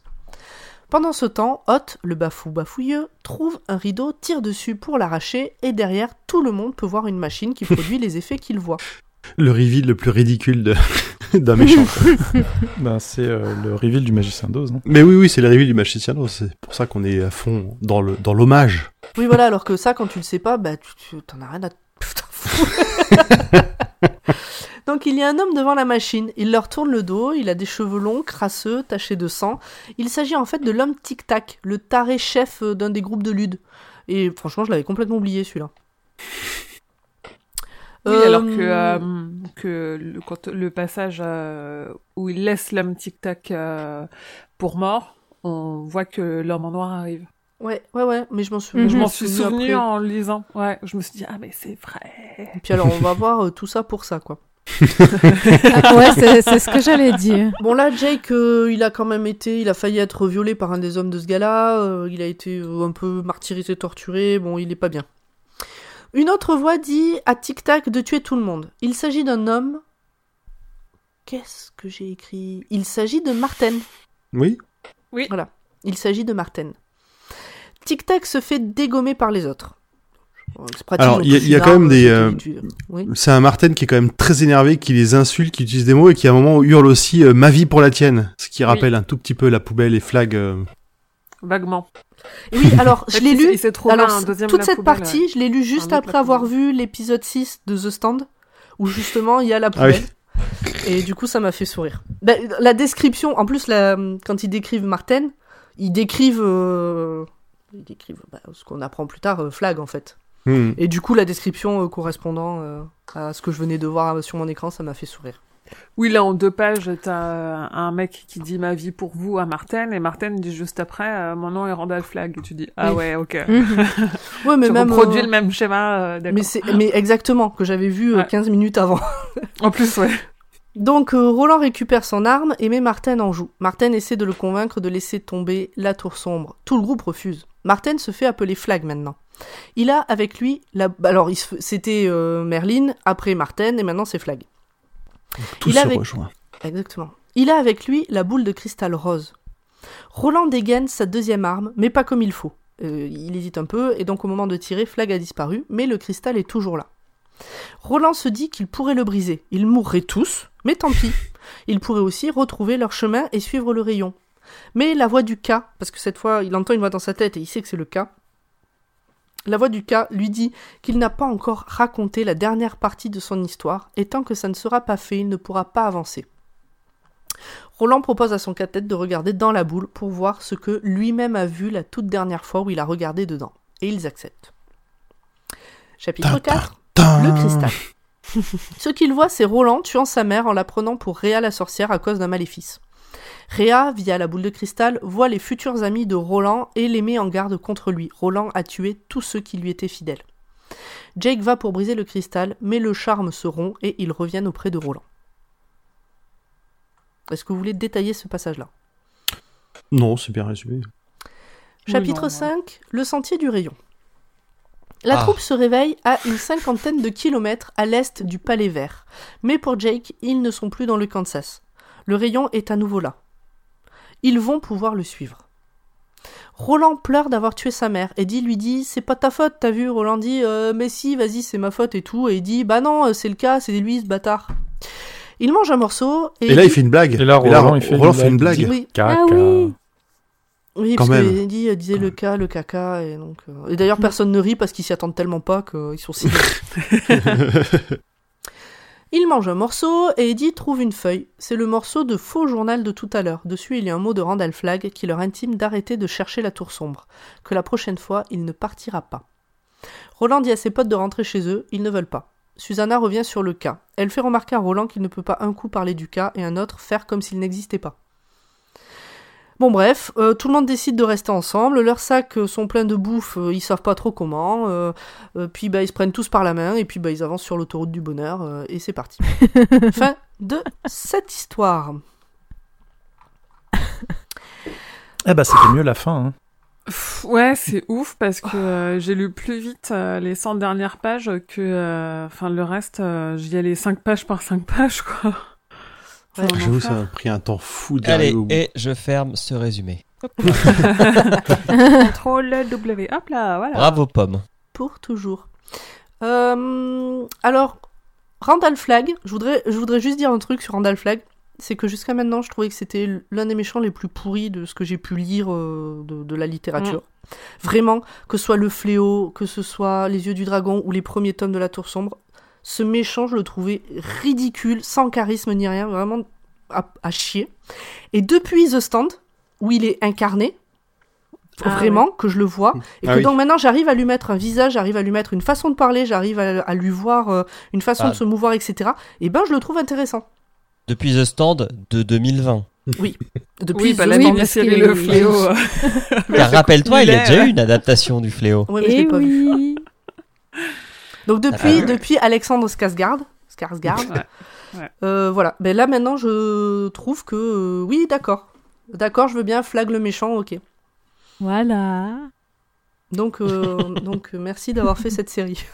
Et Merci Alexander Skarsgård d'exister. Merci Alexandre Oui. Skarsgård de bien faire ton taf. Ah, déjà dans True Blood. hein. Euh, ouais, Dans Tarzan. Hmm. Est-ce que vous avez des choses à rajouter Non, très bien, en avance. Euh, Est-ce que vous avez des choses à rajouter à la suite. Allez, un petit jingle.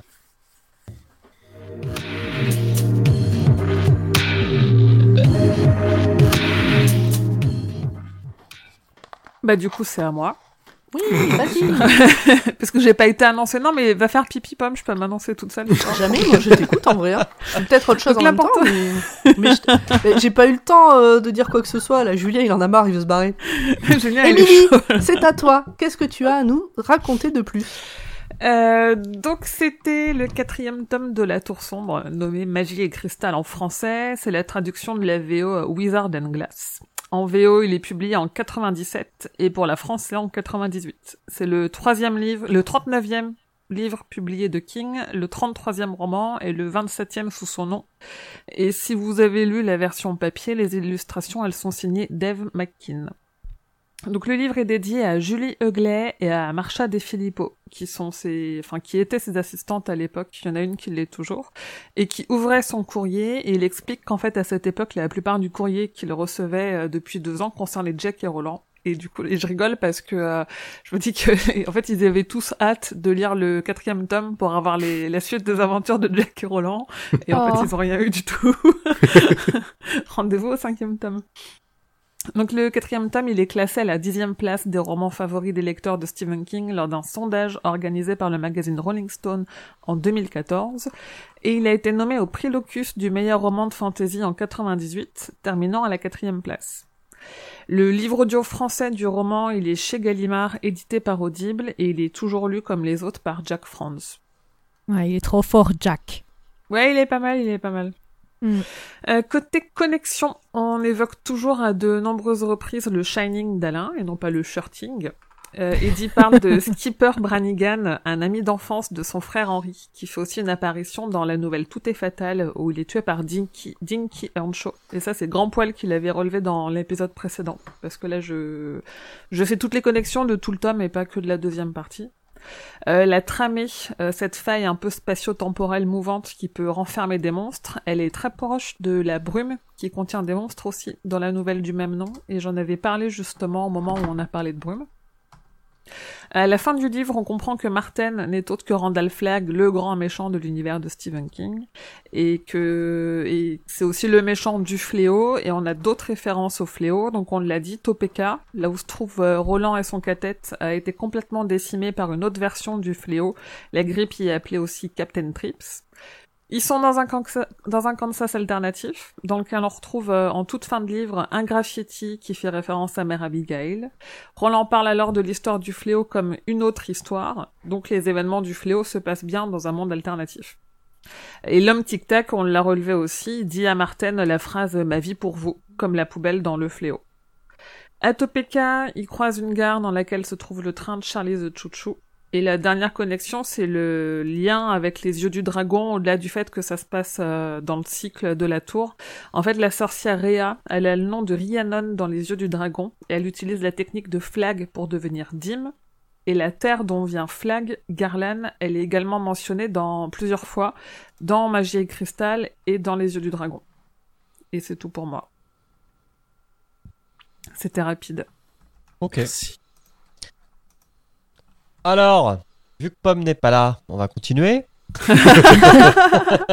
Bah oui, mais elle On a gilet un- de dos là, donc. euh, Ah ouais, non mais. euh, euh, du coup, on va continuer avec les adaptations du livre ou pas? Ah non, on les a déjà fait. Bah non, non, mais c'était. Alors, je, je voulais juste en rajouter un petit, un petit point sur cette partie-là. Euh, Enfin, alors, ils ont fait le, ce qu'ils ont appelé The Long Road Home, c'est la suite directe de, du flashback. Et qu'est-ce qui se passe entre leur, le, le moment où ils quittent Meiji, c'est le moment où ils arrivent à, où ils arrivent à, à, à Gilead. Avec notamment, où justement, ils en, ils, ils, ils développent un peu le, le destin de Chimie qui va acquérir des super pouvoirs. C'est assez drôle à lire. Il qui ok. De quoi? tu, dis, tu dis ils ont fait, mais qui a fait?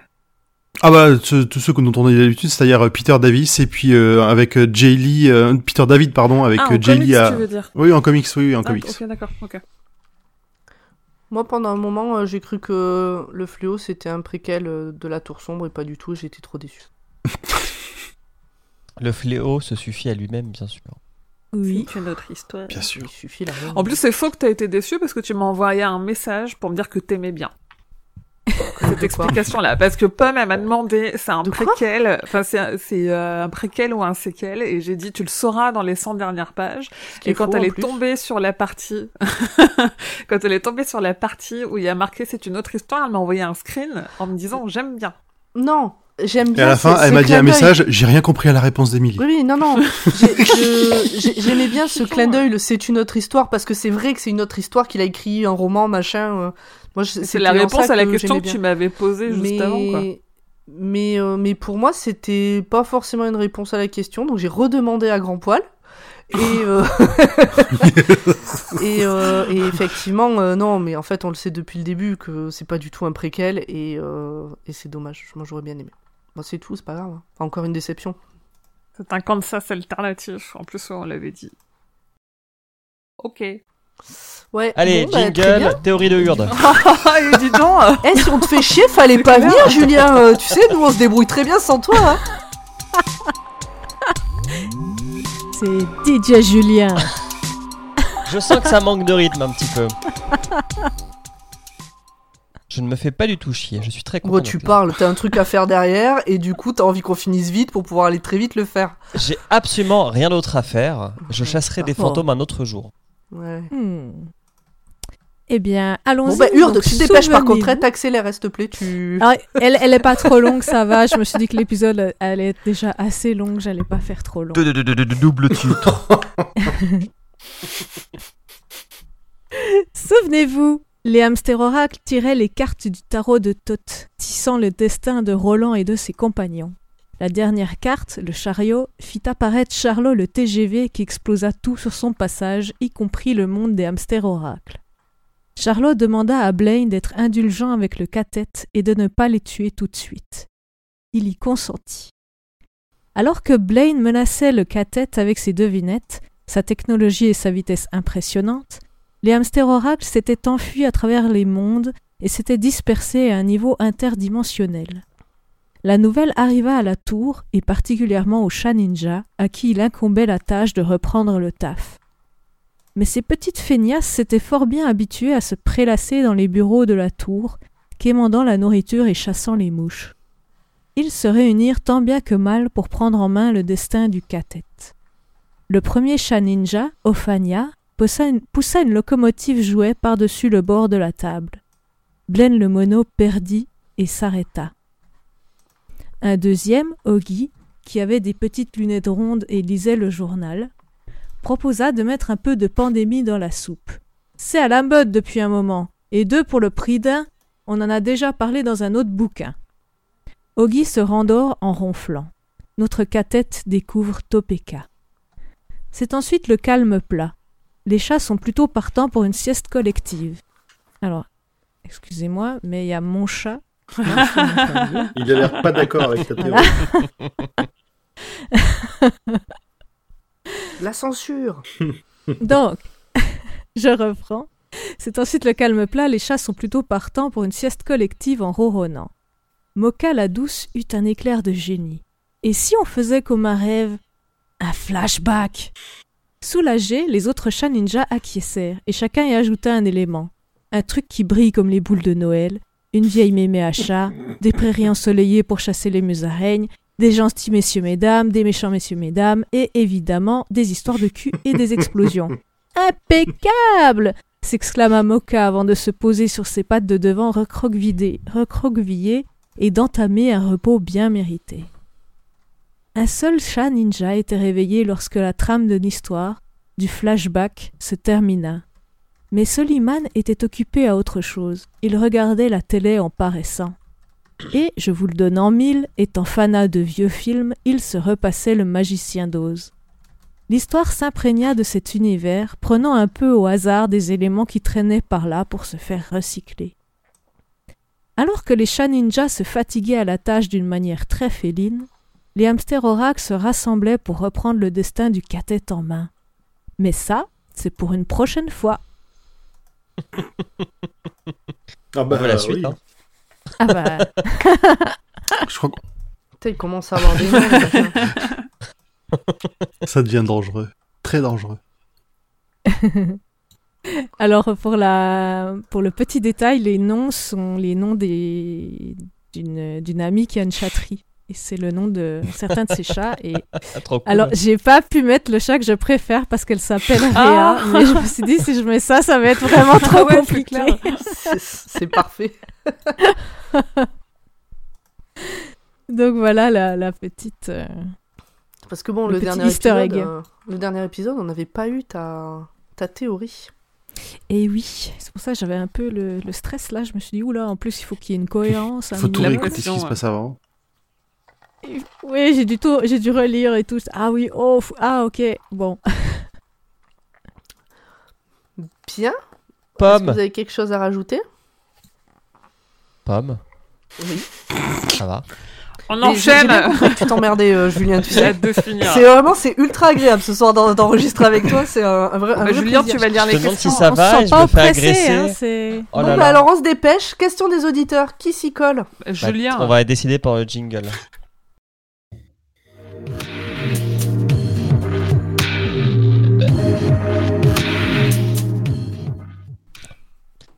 Bonjour tout le monde, merci pour tous ces messages, on est très contents. C'est tellement Non, sincère. j'arrête. Mais on est vraiment très contents. Alors, on va commencer par les questions des auditoristes sur Twitter. La première étant Des yeux clos podcast. Dans ce tome, qu'est-ce qui est le plus réussi pour vous, le plus raté?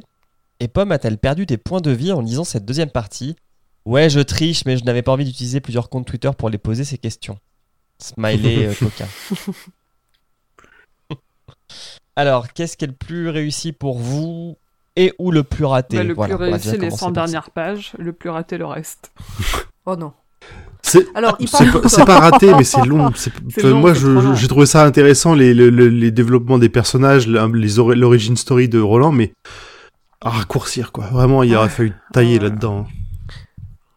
Alors en termes de, de tome, sur le tome complet, la première partie est bien, puisqu'on est encore avec le cathète, ils sont dans Blaine, euh, tout ça. Ouais, voilà, ils font les, Les le devinettes ils font chier. les, les devinettes. euh. Si, après, euh, les, dix, les dix dernières lignes, là, où ils se tiennent la main et ils partent vers le. On est à peu près tous Je d'accord, pense que, non? ouais. Ouais. Ce qui se passe dans l'univers. Ouais, moi je dirais. euh, Ce qui est réussi, euh, euh, moi j'aime, enfin j'aime bien. Je déteste Réa, mais du coup elle est- c'est un personnage qui est réussi. Oui, Donc je trouve oui, que c'est voilà. Et le plus raté pour moi c'est vraiment le côté euh, ah l'am- l'amour c'est trop de la merde. Ça c'est vraiment un truc qui me.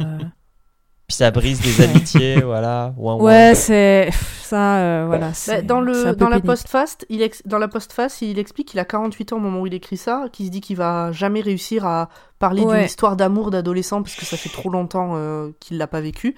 Et euh, donc il explique que finalement c'est son lui ado euh, qui lui a soufflé quoi écrire. Et putain ça se sent quoi. Ouais. Ça J'ai se sent que c'est écrit ça, par un ado. effectivement. C'est un truc dont il a reparlé quand il a sorti l'Institut, où il disait qu'en interview, en fait, il avait été capable, l'Institut, ça se passe avec des enfants, ils sont dans un institut, qu'il avait été capable de réécrire une histoire avec des enfants, parce qu'il a des petits-enfants de cet âge-là, mais que lui, il est beaucoup trop loin de son enfance et qu'il est incapable Mhm. de se souvenir et qu'il le peut faire qu'en observant, quoi. Mhm. Donc ça Ouais. rejoint, en fait, ce qu'il dit, euh, ce qu'il dit là. Ah oui, il y a aussi Puis- genre Mhm. 30 ans entre le moment où il a commencé à écrire l'histoire et le moment enfin Ah oui, l'histoire de ouais. l'enfance Ouais. de Roland, pas pas l'histoire euh, le- tout le roman mais et le moment où il a fini de l'écrire et putain, bah ça se sent. C'est comme le fléau, il a arrêté Ouais, trop longtemps c'est euh, ça. entre la première et la deuxième partie. Puis c'est peut-être plus simple d'écrire sur des enfants que sur des ados, quoi. Des ados qui Oui. baisent. Ouais. Alors, euh, euh, Pomme, as-tu perdu des points de vie en lisant cette deuxième partie? Non, pas des points de vie. euh, je me suis Des ennuyée. points de sanité. des points de sanité. La santé Peut-être mentale. peut-être j'ai perdu vacille. des points de croyance en la vie, peut-être plus. c'est encore pire. Ok. Oh non. Question suivante. Care de fille nous demande Rien à voir avec la tour sombre, je réécoute les vieux mais super épisodes et là je me dis Elle est passée où Maria? Mais c'est une très bonne question. Eh bien, Alors, on ne euh, sait pas. Ça fait longtemps qu'on n'a pas eu de ces nouvelles. Ouais, non, c'est vrai. Je Bah ça fait trois ans quoi. Mais, euh, fait, Maria a. Oui. disparu des Discord à un moment. Et puis, bah, étant donné qu'elle habitait en Colombie à l'époque, c'est un peu compliqué de. On avait que ce moyen-là de communication. Oui, voilà, c'est ça. C'est surtout qu'elle habitait en Colombie, elle avait énormément de boulot et qu'à un moment donné, euh, elle pouvait jamais être là avec nous pour les enregistrements et tout. Et puis, bah du coup, elle a un peu, elle a perdu le contact un peu comme ça. euh, Voilà. Mm. Mais si elle nous écoute, euh, on l'embrasse. Bah Ah oui. oui. Puis on veut bien Tout des nouvelles fait. aussi. Question suivante cactus qui pique pas. Mais Le qui pique pas en un mot, c'est magique. Euh, J'ai lu La Tour Sombre trois fois et c'est très sympa de la redécouvrir autrement en vous écoutant. Ma question à Grand Poil et Émilie, pas trop difficile de ne rien révéler et de spoiler. Il me semble que c'est vous qui avez tout lu. Bah, si, Pomme, l'autre jour, elle m'a posé une question et je lui ai dit, bah, je sais pas si je peux te répondre. Je suis pas sûre que ce soit un truc qu'on sait à ce stade-là. Donc, je lui ai dit, vois avec grand poil. Peut-être que lui, il saura mieux. Je sais Après, pas si grand poil et moi, on s'envoie des messages aussi en disant, ah, t'as vu, t'as vu là, ça veut dire ça. Il y, a- y a des clins d'œil, mais je, je- on arrive dans la partie qui est les, les prochains atomes. C'est des tomes que j'ai lus Ouais. qu'une fois et ça commence à dater. Les autres, je les avais déjà relus. Plus Donc je, on rentre dans le flou, dont les, donc il y aura moins de. Il y, a- il y a des trucs, il y a des mots, je me suis dit, oh putain, ce mot me dit quelque chose, mais pourquoi? Mm. Je ne saurais pas, mais moi, pour le coup, je peux faire des recherches Google et pas me faire spoiler euh, juste en, Ouais. en cherchant des informations sur Roland comme Plum m'a fait. Je me fais pas spoiler parce que je sais ce qui se passe. Ouais. Je voulais Un juste pomme, savoir comment ça s'écrivait Deschamps. J'ai juste tapé Roland Deschamps et le premier truc Google qui apparaît, il y avait tout un chapitre avec trois mots qui m'ont qui m'ont spoilé un truc. La biographie, la biographie résumée. La de- de- biographie de résumée Roland. de Roland, euh, comme c'était Wikipédia, j'étais dégoûtée. Ouais. Ah, c'était ça ta recherche? Ouais. Ok. Donc méfiez-vous. non, c'est pas trop dur. Ça va. Bah, moi, j'ai un peu hâte euh, qu'on arrive à la fin, qu'on puisse débriefer tout le cycle, mais euh, Ouais, moi aussi j'ai hâte qu'on surtout arrive ça en fait. C'est Ça va être dur. Il va falloir, qu'on se retape tous nos épisodes, hein, parce que je me retaperai pas les livres, mais arrivé au dernier tome, il va falloir qu'on se retape tous les épisodes, que je les réécoute pour être sûr de, de ce qu'on oui, va je dire. pense. Ouais. Euh, ok, très bien. Bon, nous, nous, nous les autres, euh, les, Nantes, les, les petites gens, n'avaient pas de questions. hein. Donc, euh, je passe à celle d'après.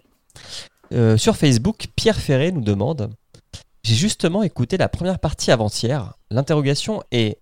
Pardon, l'interrogation sur Est-ce que King allait annoncer par la suite la mort d'un des personnages m'a amusé, ayant terminé la saga. Donc là, par exemple, mordez-vous les doigts, mais n'allez pas chercher. Ouais. Ouais. Ah bah oui, non, non, évidemment. ouais. Ça, c'est moi qui me mords les Mais doigts. là, oui, le, euh, la mort de Suzanne, on l'a vu venir euh, toutes les dix pages. C'était la dernière C'est un fois peu l'idée. Ouais, euh, ouais. Non mais de toute façon, euh, la mort de Suzanne, on en parle dans les dix premières pages du tome 1 à peu près. hein, donc, euh, Oui. Sur Instagram, Lemming Fou nous demande Ne trouvez-vous pas que ce tome est fortement dispensable tant il brise le rythme de l'intrigue principale? Mais tu as tout à fait raison, Lemming Fou. Il est Plus court. Alors, ce tome est dispensable. L'histoire l'est pas forcément, mais pas comme ça, pas à ce moment-là. Pas autant. Ouais. On va dire qu'à ce. Est-ce que à ce stade, donc je parle pour nous qui n'avons pas lu le reste, si on n'avait pas eu tout ce- cette origin story de Laurent, de Roland, pardon, est-ce- Ça y est, voilà. ça y est. Ouais. est-ce- est-ce- est-ce que franchement ça nous aurait impacté à ce stade? J'ai pas l'impression quoi. Pour Enfin, moi, on le saura dans le tome suivant, potentiellement. Mais, euh, mais beaucoup trop long, hein, beaucoup, beaucoup trop long.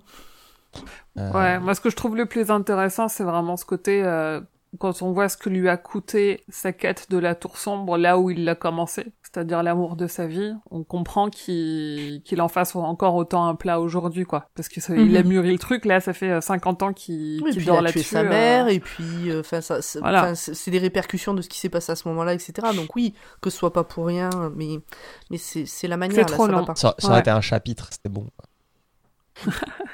Bon, une Euh, partie, Je l'ai Nouvelle, sacrifié quand même partie. beaucoup très très vite. Question suivante, c'est alors c'est Kae ou Ki Mor- Morrigan? Comment vous le prononcez? Moi, je lis toujours Kae? Kae, mais on sait pas. N'hésite Kae pas à nous dire comment, euh, comment on dit. Kae Morrigan, bonjour ou bonsoir. J'espère que vous vous portez bien. Vous vous portez Oui. bien? Ça va. Ça on va. bien. Allez. Le comics La Tour Sombre raconte toute une ellipse de ce tome et donne plein d'infos sur l'univers. Pour vous, est-ce un complément intéressant ou tout aurait dû être dans le roman qui est déjà long? Vous faites du super travail, je vous souhaite une bonne continuation et prenez soin de vous. Eh ben merci. Merci beaucoup. Alors, je pense qu'on a déjà répondu au côté euh, est-ce que ça aurait dû être dans le roman? Non. Mais euh, moi, je- j'aime bien les, les comics de la Tour Sombre. Après, les, les histoires sont intéressantes. Le... Et puis quasiment tout a été organisé par euh, Robin First, qui a écrit euh, notamment euh, Concordance. Donc c'est un peu une, c'est la bible de de la Tour Sombre. Donc ça, ça amène beaucoup d'éléments qui sont vraiment, vraiment sympas. Qui sont logiques, ouais. C'est pas King, mais c'est c'est extrêmement logique et cohérent, quoi. Après, faut accrocher au style, euh, au style graphique de Jay Lee, qui est vraiment très particulier, que moi j'aime beaucoup, mais qui est pas facile euh, à, à- à appréhender. Ok. Donc, euh, si vous avez l'occasion, lisez les comics de la Tour Sombre, c'est vraiment, c'est vraiment cool. Faut les lire une fois qu'on aura tout fait. Euh, non, pas forcément. Alors, on, je crois qu'on, euh, si je me souviens bien, la Tour Sombre, ça va jusqu'au tome 4. Enfin, ça, jusqu'à après, euh, il y a des événements qui sont jamais décrits dans les bouquins et dont ils font que des mentions, genre la bataille de Jericho Hill et tout des choses comme ça. Ok. C'est pas, euh, je, me souviens pas qu'il y ait des choses qui soient vraiment gênantes à partir du moment où on est arrivé là à ce tome, qu'on a fini ce tome 4.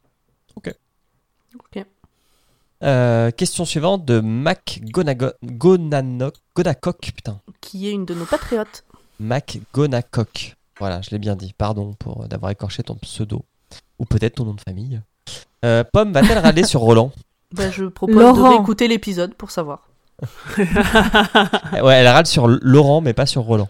Non, Voilà. Roland, ça va, c'est Laurent par contre, je peux pas Euh, franchement, euh, moi je trouve que Roland est plutôt épargné par Pomme dans ce tome-là. hein. Ça va. Non, mais parce que Oui. j'en veux à King pendant ce tome-là. je peux pas en vouloir à tout le monde en même temps. Le sel est, est mono-cible. Euh, dernière question qui nous provient, je suppose, du Discord de, de Stephen King France. Oui, tout à fait. Mhm. Minka nous demande Hmm, Hmm. Pourquoi vous êtes lancé sur ce cycle maintenant et pas le garder comme boss de fin par exemple? Enfin maintenant, il y a déjà un moment. Bah, parce que dans 35 ans, euh, je sais pas si on sera toujours là Surtout pour qu'on en s'est dit qu'on pouvait pas tout faire d'un coup. Ouais, et puis qu'on y faisait tellement référence dans plein, dans plein de livres qu'à un moment donné, il fallait aussi qu'on qu'on puisse expliquer ce que c'est, ce qui se passe. Et, euh, Et sans spoiler. ouais. Puis au moins, ça nous a aidé à trouver les livres qu'on devait lire. Voilà. C'est vrai. Oui, aussi, ouais, ça nous a donné un programme euh, sur quelques années. Un projet Ouais, parce que là, là euh, on a commencé, on a enregistré le premier tome il y a un an. Il est sorti en février ouais. euh, de l'année dernière, Ouais. le, premier, Mm, le mm. premier épisode sur euh, La Tour Sombre. C'est vrai qu'avant ça, on, on était en mode YOLO, tu vois, genre ouais, on fait ce livre-là, on fait celui-là. Puis là, genre, on a un planning sur deux ans, quoi. C'est... Et ouais. C'est là que Mais j'y. on a des super trucs qui Ah nous ouais. attendent. Bah, du coup, euh, sur plus de deux ans, bien. puisque puisqu'il y a des tomes qu'on n'avait pas pensé qu'on les ferait en deux mois, Oui, oui. qu'on les fait en trois mois. Parce que là, il nous en reste, il nous reste 5, 6, 7, 8, 4 et demi, c'est ça? Non, 5, 6, Non, 7, c'est- 4 Euh, et cinq, demi. six, sept et huit, quatre et demi. Et la clé des vents euh, en dernier, ouais. Ah ouais. Sachant que entre, euh, s'il faut qu'on cale genre euh, talisman et territoire, c'est quand même des gros gros pavés et c'est pas dit qu'on les fasse forcément euh, en une fois chaque. Ah non, euh, ah voir, non, quoi. ah non, Ouais, je non. les ai vus, je les ai vus, non. Je suis allée au furet pour voir la taille des bouquins pour me rassurer.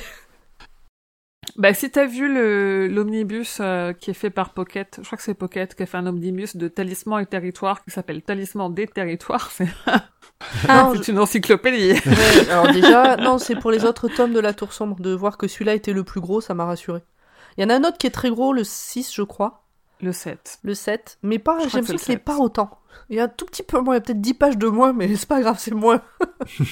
Et moi j'ai regardé l'autre jour et j'ai ouvert le 5 et en fait il est plus petit mais c'est écrit plus petit aussi dedans. Ah. Je vais peut-être le commencer maintenant parce que ça sent, ça sent la Ouais, douille. c'est encore des pavés de 600 pages. Parce que Territoire, parce que je suis sur la page wiki de Stephen King, c'est Black House. C'est ça? Ouais. Et talisman c'est talisman. Et c'est talisman avant territoire. Ouais, donc Mhm. on en a pour euh, encore deux bonnes années. euh, Rendez-vous en Ouais, 2024 euh, On est bien, on est bien. quand on est Trump bien. sera réélu. pour le j'ai 18e fait- confinement. Pour le confinement 12. oui. Je regarde la durée du livre audio s'il existe. Euh, Ah, le attends. Euh, Ouais, il a et dit puis sans c'est bon, on a français, fait euh, je suis le, pas sûre, hein. On a Elle fait le tour. encore, je euh, crois. on a fait le tour des questions. Est-ce que je peux pirater cette émission? Au pire, Oula. on coupera. Euh, et, et vous proposer de lire l'avis euh, sur Apple Podcast qu'on a eu il y a deux jours. Mais oh oui. oui. Était très bien. Ça fait, c'est cool, ça fait plaisir. Ça- Vas-y, vas-y, vas-y. Poms, tu m'autorises? Mais bien sûr. Je suis accro. C'est son titre. Euh, bravo l'équipe, un podcast sur euh, un podcast sur Que, le genre. je pense que Ah oui, sûr, ouais, c'est souvent que euh, dans les correcteurs orthographiques. Un podcast que j'aurais aimé imaginer et réaliser. Heureusement que vous vous êtes dévoué, c'est un énorme travail et vous avez bien du courage. Totalement accro, je vous écoute pendant mes promenades, en jardinant ou en faisant le ménage. Immersion garantie. Si seulement vous aviez été mes copains pendant mon adolescence creepy, et pas au point de celle de Oh. Alors elle explique quand même pas au point de celle de Carrie. Mais bon, quand on est fan de King à 13 ans, on se sent seul et borderline. Je comprends. Ça aurait été magique. C'est pas faux, surtout, hein. Je garde le meilleur pour la fin. Vous m'avez fait découvrir les livres audio, ce qui fait que j'ai enfin eu le courage d'aborder le pistolero. Ce qui fait que je suis enfin une authentique fan de la Tour Sombre. Oui, j'ai commandé Concordance. Allez, au boulot, on attend les prochains épisodes. Bisous dans le cou. PS, je me suis relu, j'écris comme une personne un peu ma boule, c'est l'authentique malaise. Mais non Authentique malaise, c'est trop mignon. Mais non Eh ben, On ça aime fait, les malaises authentiques. eh ben, merci. ça fait vraiment très plaisir. Et j'aimerais bien savoir l'adresse de son dealer de concordance. Ça m'intéresse. Merci à Capital 1503. De quoi? Merci beaucoup. Bah, c'est Oui, son pseudo. merci. Est-ce Ouais, que, merci euh, beaucoup. Est-ce que je peux moi aussi faire euh, une dédicace à quelqu'un du coup? Oui moi, moi, je voudrais remercier sur Twitter Sandra, dont le pseudo est Loylon, parce que euh, la dernière fois qu'on a publié un truc euh, pour dire où on en était de nos enregistrements, c'est la seule qui a remarqué qu'on s'était planté. et donc, euh, je pense que c'est quelqu'un qui nous écoute vraiment et, et qui nous suit. Donc, euh, J'entends merci que les autres ne nous écoutent pas vraiment. C'est pas bien de. C'est ça. Elle, c'est une vraie. Ou qu'ils ont peur de toi. Ou alors, ils ont peur de. Mais, euh, mais voilà. Merci beaucoup à toi, Sandra. Et puis voilà. on, est, donc- eh, on est entouré de gens bien quand même. ouais, laissez-nous des Ouais, avis merci iTunes, pour hein. vos retours, ça fait plaisir. Ouais, franchement, c'est super cool. Bien, on va clore. Voilà. Et ben, Ah, euh, si, en, en Mm. question, euh, d'habitude, euh, on demande euh, est-ce que euh, c'est un bon bouquin? Non, mais pour. euh, Bah non. Attendez, euh, mon chat m'a fait perdre mes écouteurs. D'habitude, on demande est-ce que euh, vous conseilleriez ce livre, etc. Là, bon, c'est un peu bizarre de commencer par ce livre. Alors, du Oui. coup, moi, la question que j'ai à vous poser, c'est est-ce que il vous tarde Oui. de lire la suite? Oui. oui, à fond. Bon, on est tous d'accord. C'est déjà ça. Je suis prêt à retourner directement. là. Mais Ah ouais. je, je pense, euh, je redis ce que je disais au début, si tu, si tu appréhendes le livre comme il est, c'est-à-dire quand même une grande partie de flashback, ça le fait. Mais effectivement, si tu, si tu lis le livre en, disant que tu, en te disant que tu veux savoir la suite, c'est assez perturbant. c'est horrible ouais. pour les gens qui attendent. Pourtant, on vous a prévenu, hein, on vous a toujours dit, euh, le tome 4, c'est la jeunesse de Roland. Mm. Euh, vraiment là, pour le coup, euh, ni plus ni moins, quoi. Ah ouais, vous étiez honnête. Oui, Eh ben, ouais, vous nous écoutez pas. oui. si, si, non, non, moi je savais, je m'attendais même pas à revoir notre catette avant, euh, avant le tome 5, alors tu vois. Ouais, j'avoue. Bon, allez, on se fait des gros bisous, puis on y, on y va Bah oui. Et la pub, euh, et la pub du label Ah oui, bon, bah le label il est cool, parce qu'il y a d'autres podcasts qui sont cool, donc allez écouter les autres podcasts. Il y en a plein Sur podcut.studio. sur côté. Est un, label- est un podcast du label Podcut. N'hésitez pas à nous donner 1 ou 2 euros sur notre page Patreon pour nous aider à Ou plus, financer hein. nos Ou livres 10, audio. ouais. sur patreon.com slash podcut. Et si vous voulez découvrir les 23 autres podcasts du label, n'hésitez pas à aller sur podcut.studio. Et écoutez la Gazette du Maine aussi. Par Ça exemple, vous parlera. Ou Dr. Watt, par exemple. par exemple, Ça vous parlera moins. ou G7, Ça vous parlera moins aussi. surtout si vous vous aimez pouvez, vous pouvez essayer de citer des podcasts dans lesquels vous n'êtes pas, ce serait sympa quand même. Bah, disons que en, bah, citant, euh, enfin, ouais. en citant les podcasts dans lesquels on n'est pas, on risque d'en oublier et peut-être du coup de créer euh, des problèmes diplomatiques. Là au moins, euh, bon voilà, on se mouille pas. Euh, moi, je peux tous les citer, c'est facile, tu vois. Tu les as sous les yeux? Non, je suis pas dedans. C'est vrai. toi, t'es, toi, t'es fidèle, t'as que nous. Ouais. Je suis, je suis dans ma campagne. pas euh, fidèle, je, fais mes théories, ça me prend toute mon énergie. Et, des- et aussi, n'hésitez pas à nous suivre sur les réseaux. Roi Stephen Pod. Oui, viendez nous dire des choses, on aime bien. Eh. Bon, allez, maintenant on s'en va, c'est trop long cette fin. On dirait une fin de Je Stephen lance le générique. Dites au revoir. Des bisous, des poutous, Allez, à la bisous. prochaine. Ciao tout le monde. À Et la prochaine fois, on fait bientôt, Christine, on fait. Christine. Mmh. Ah oui, on fait Christine. La voiture.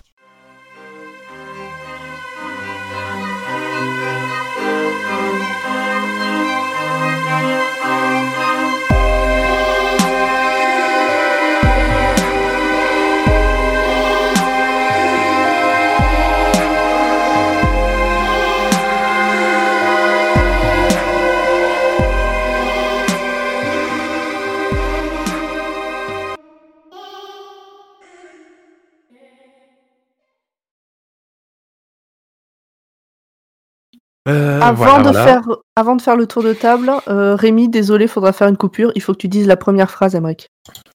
Non mais c'est bon, on, peut- je pouvais, je pouvais, on pouvait passer. Attends, je tape dans mes mains très fort. Mhm. Voilà, comme ça il y a un bon, euh, un bon truc qui, qui sature et je démarre la phrase. Alors,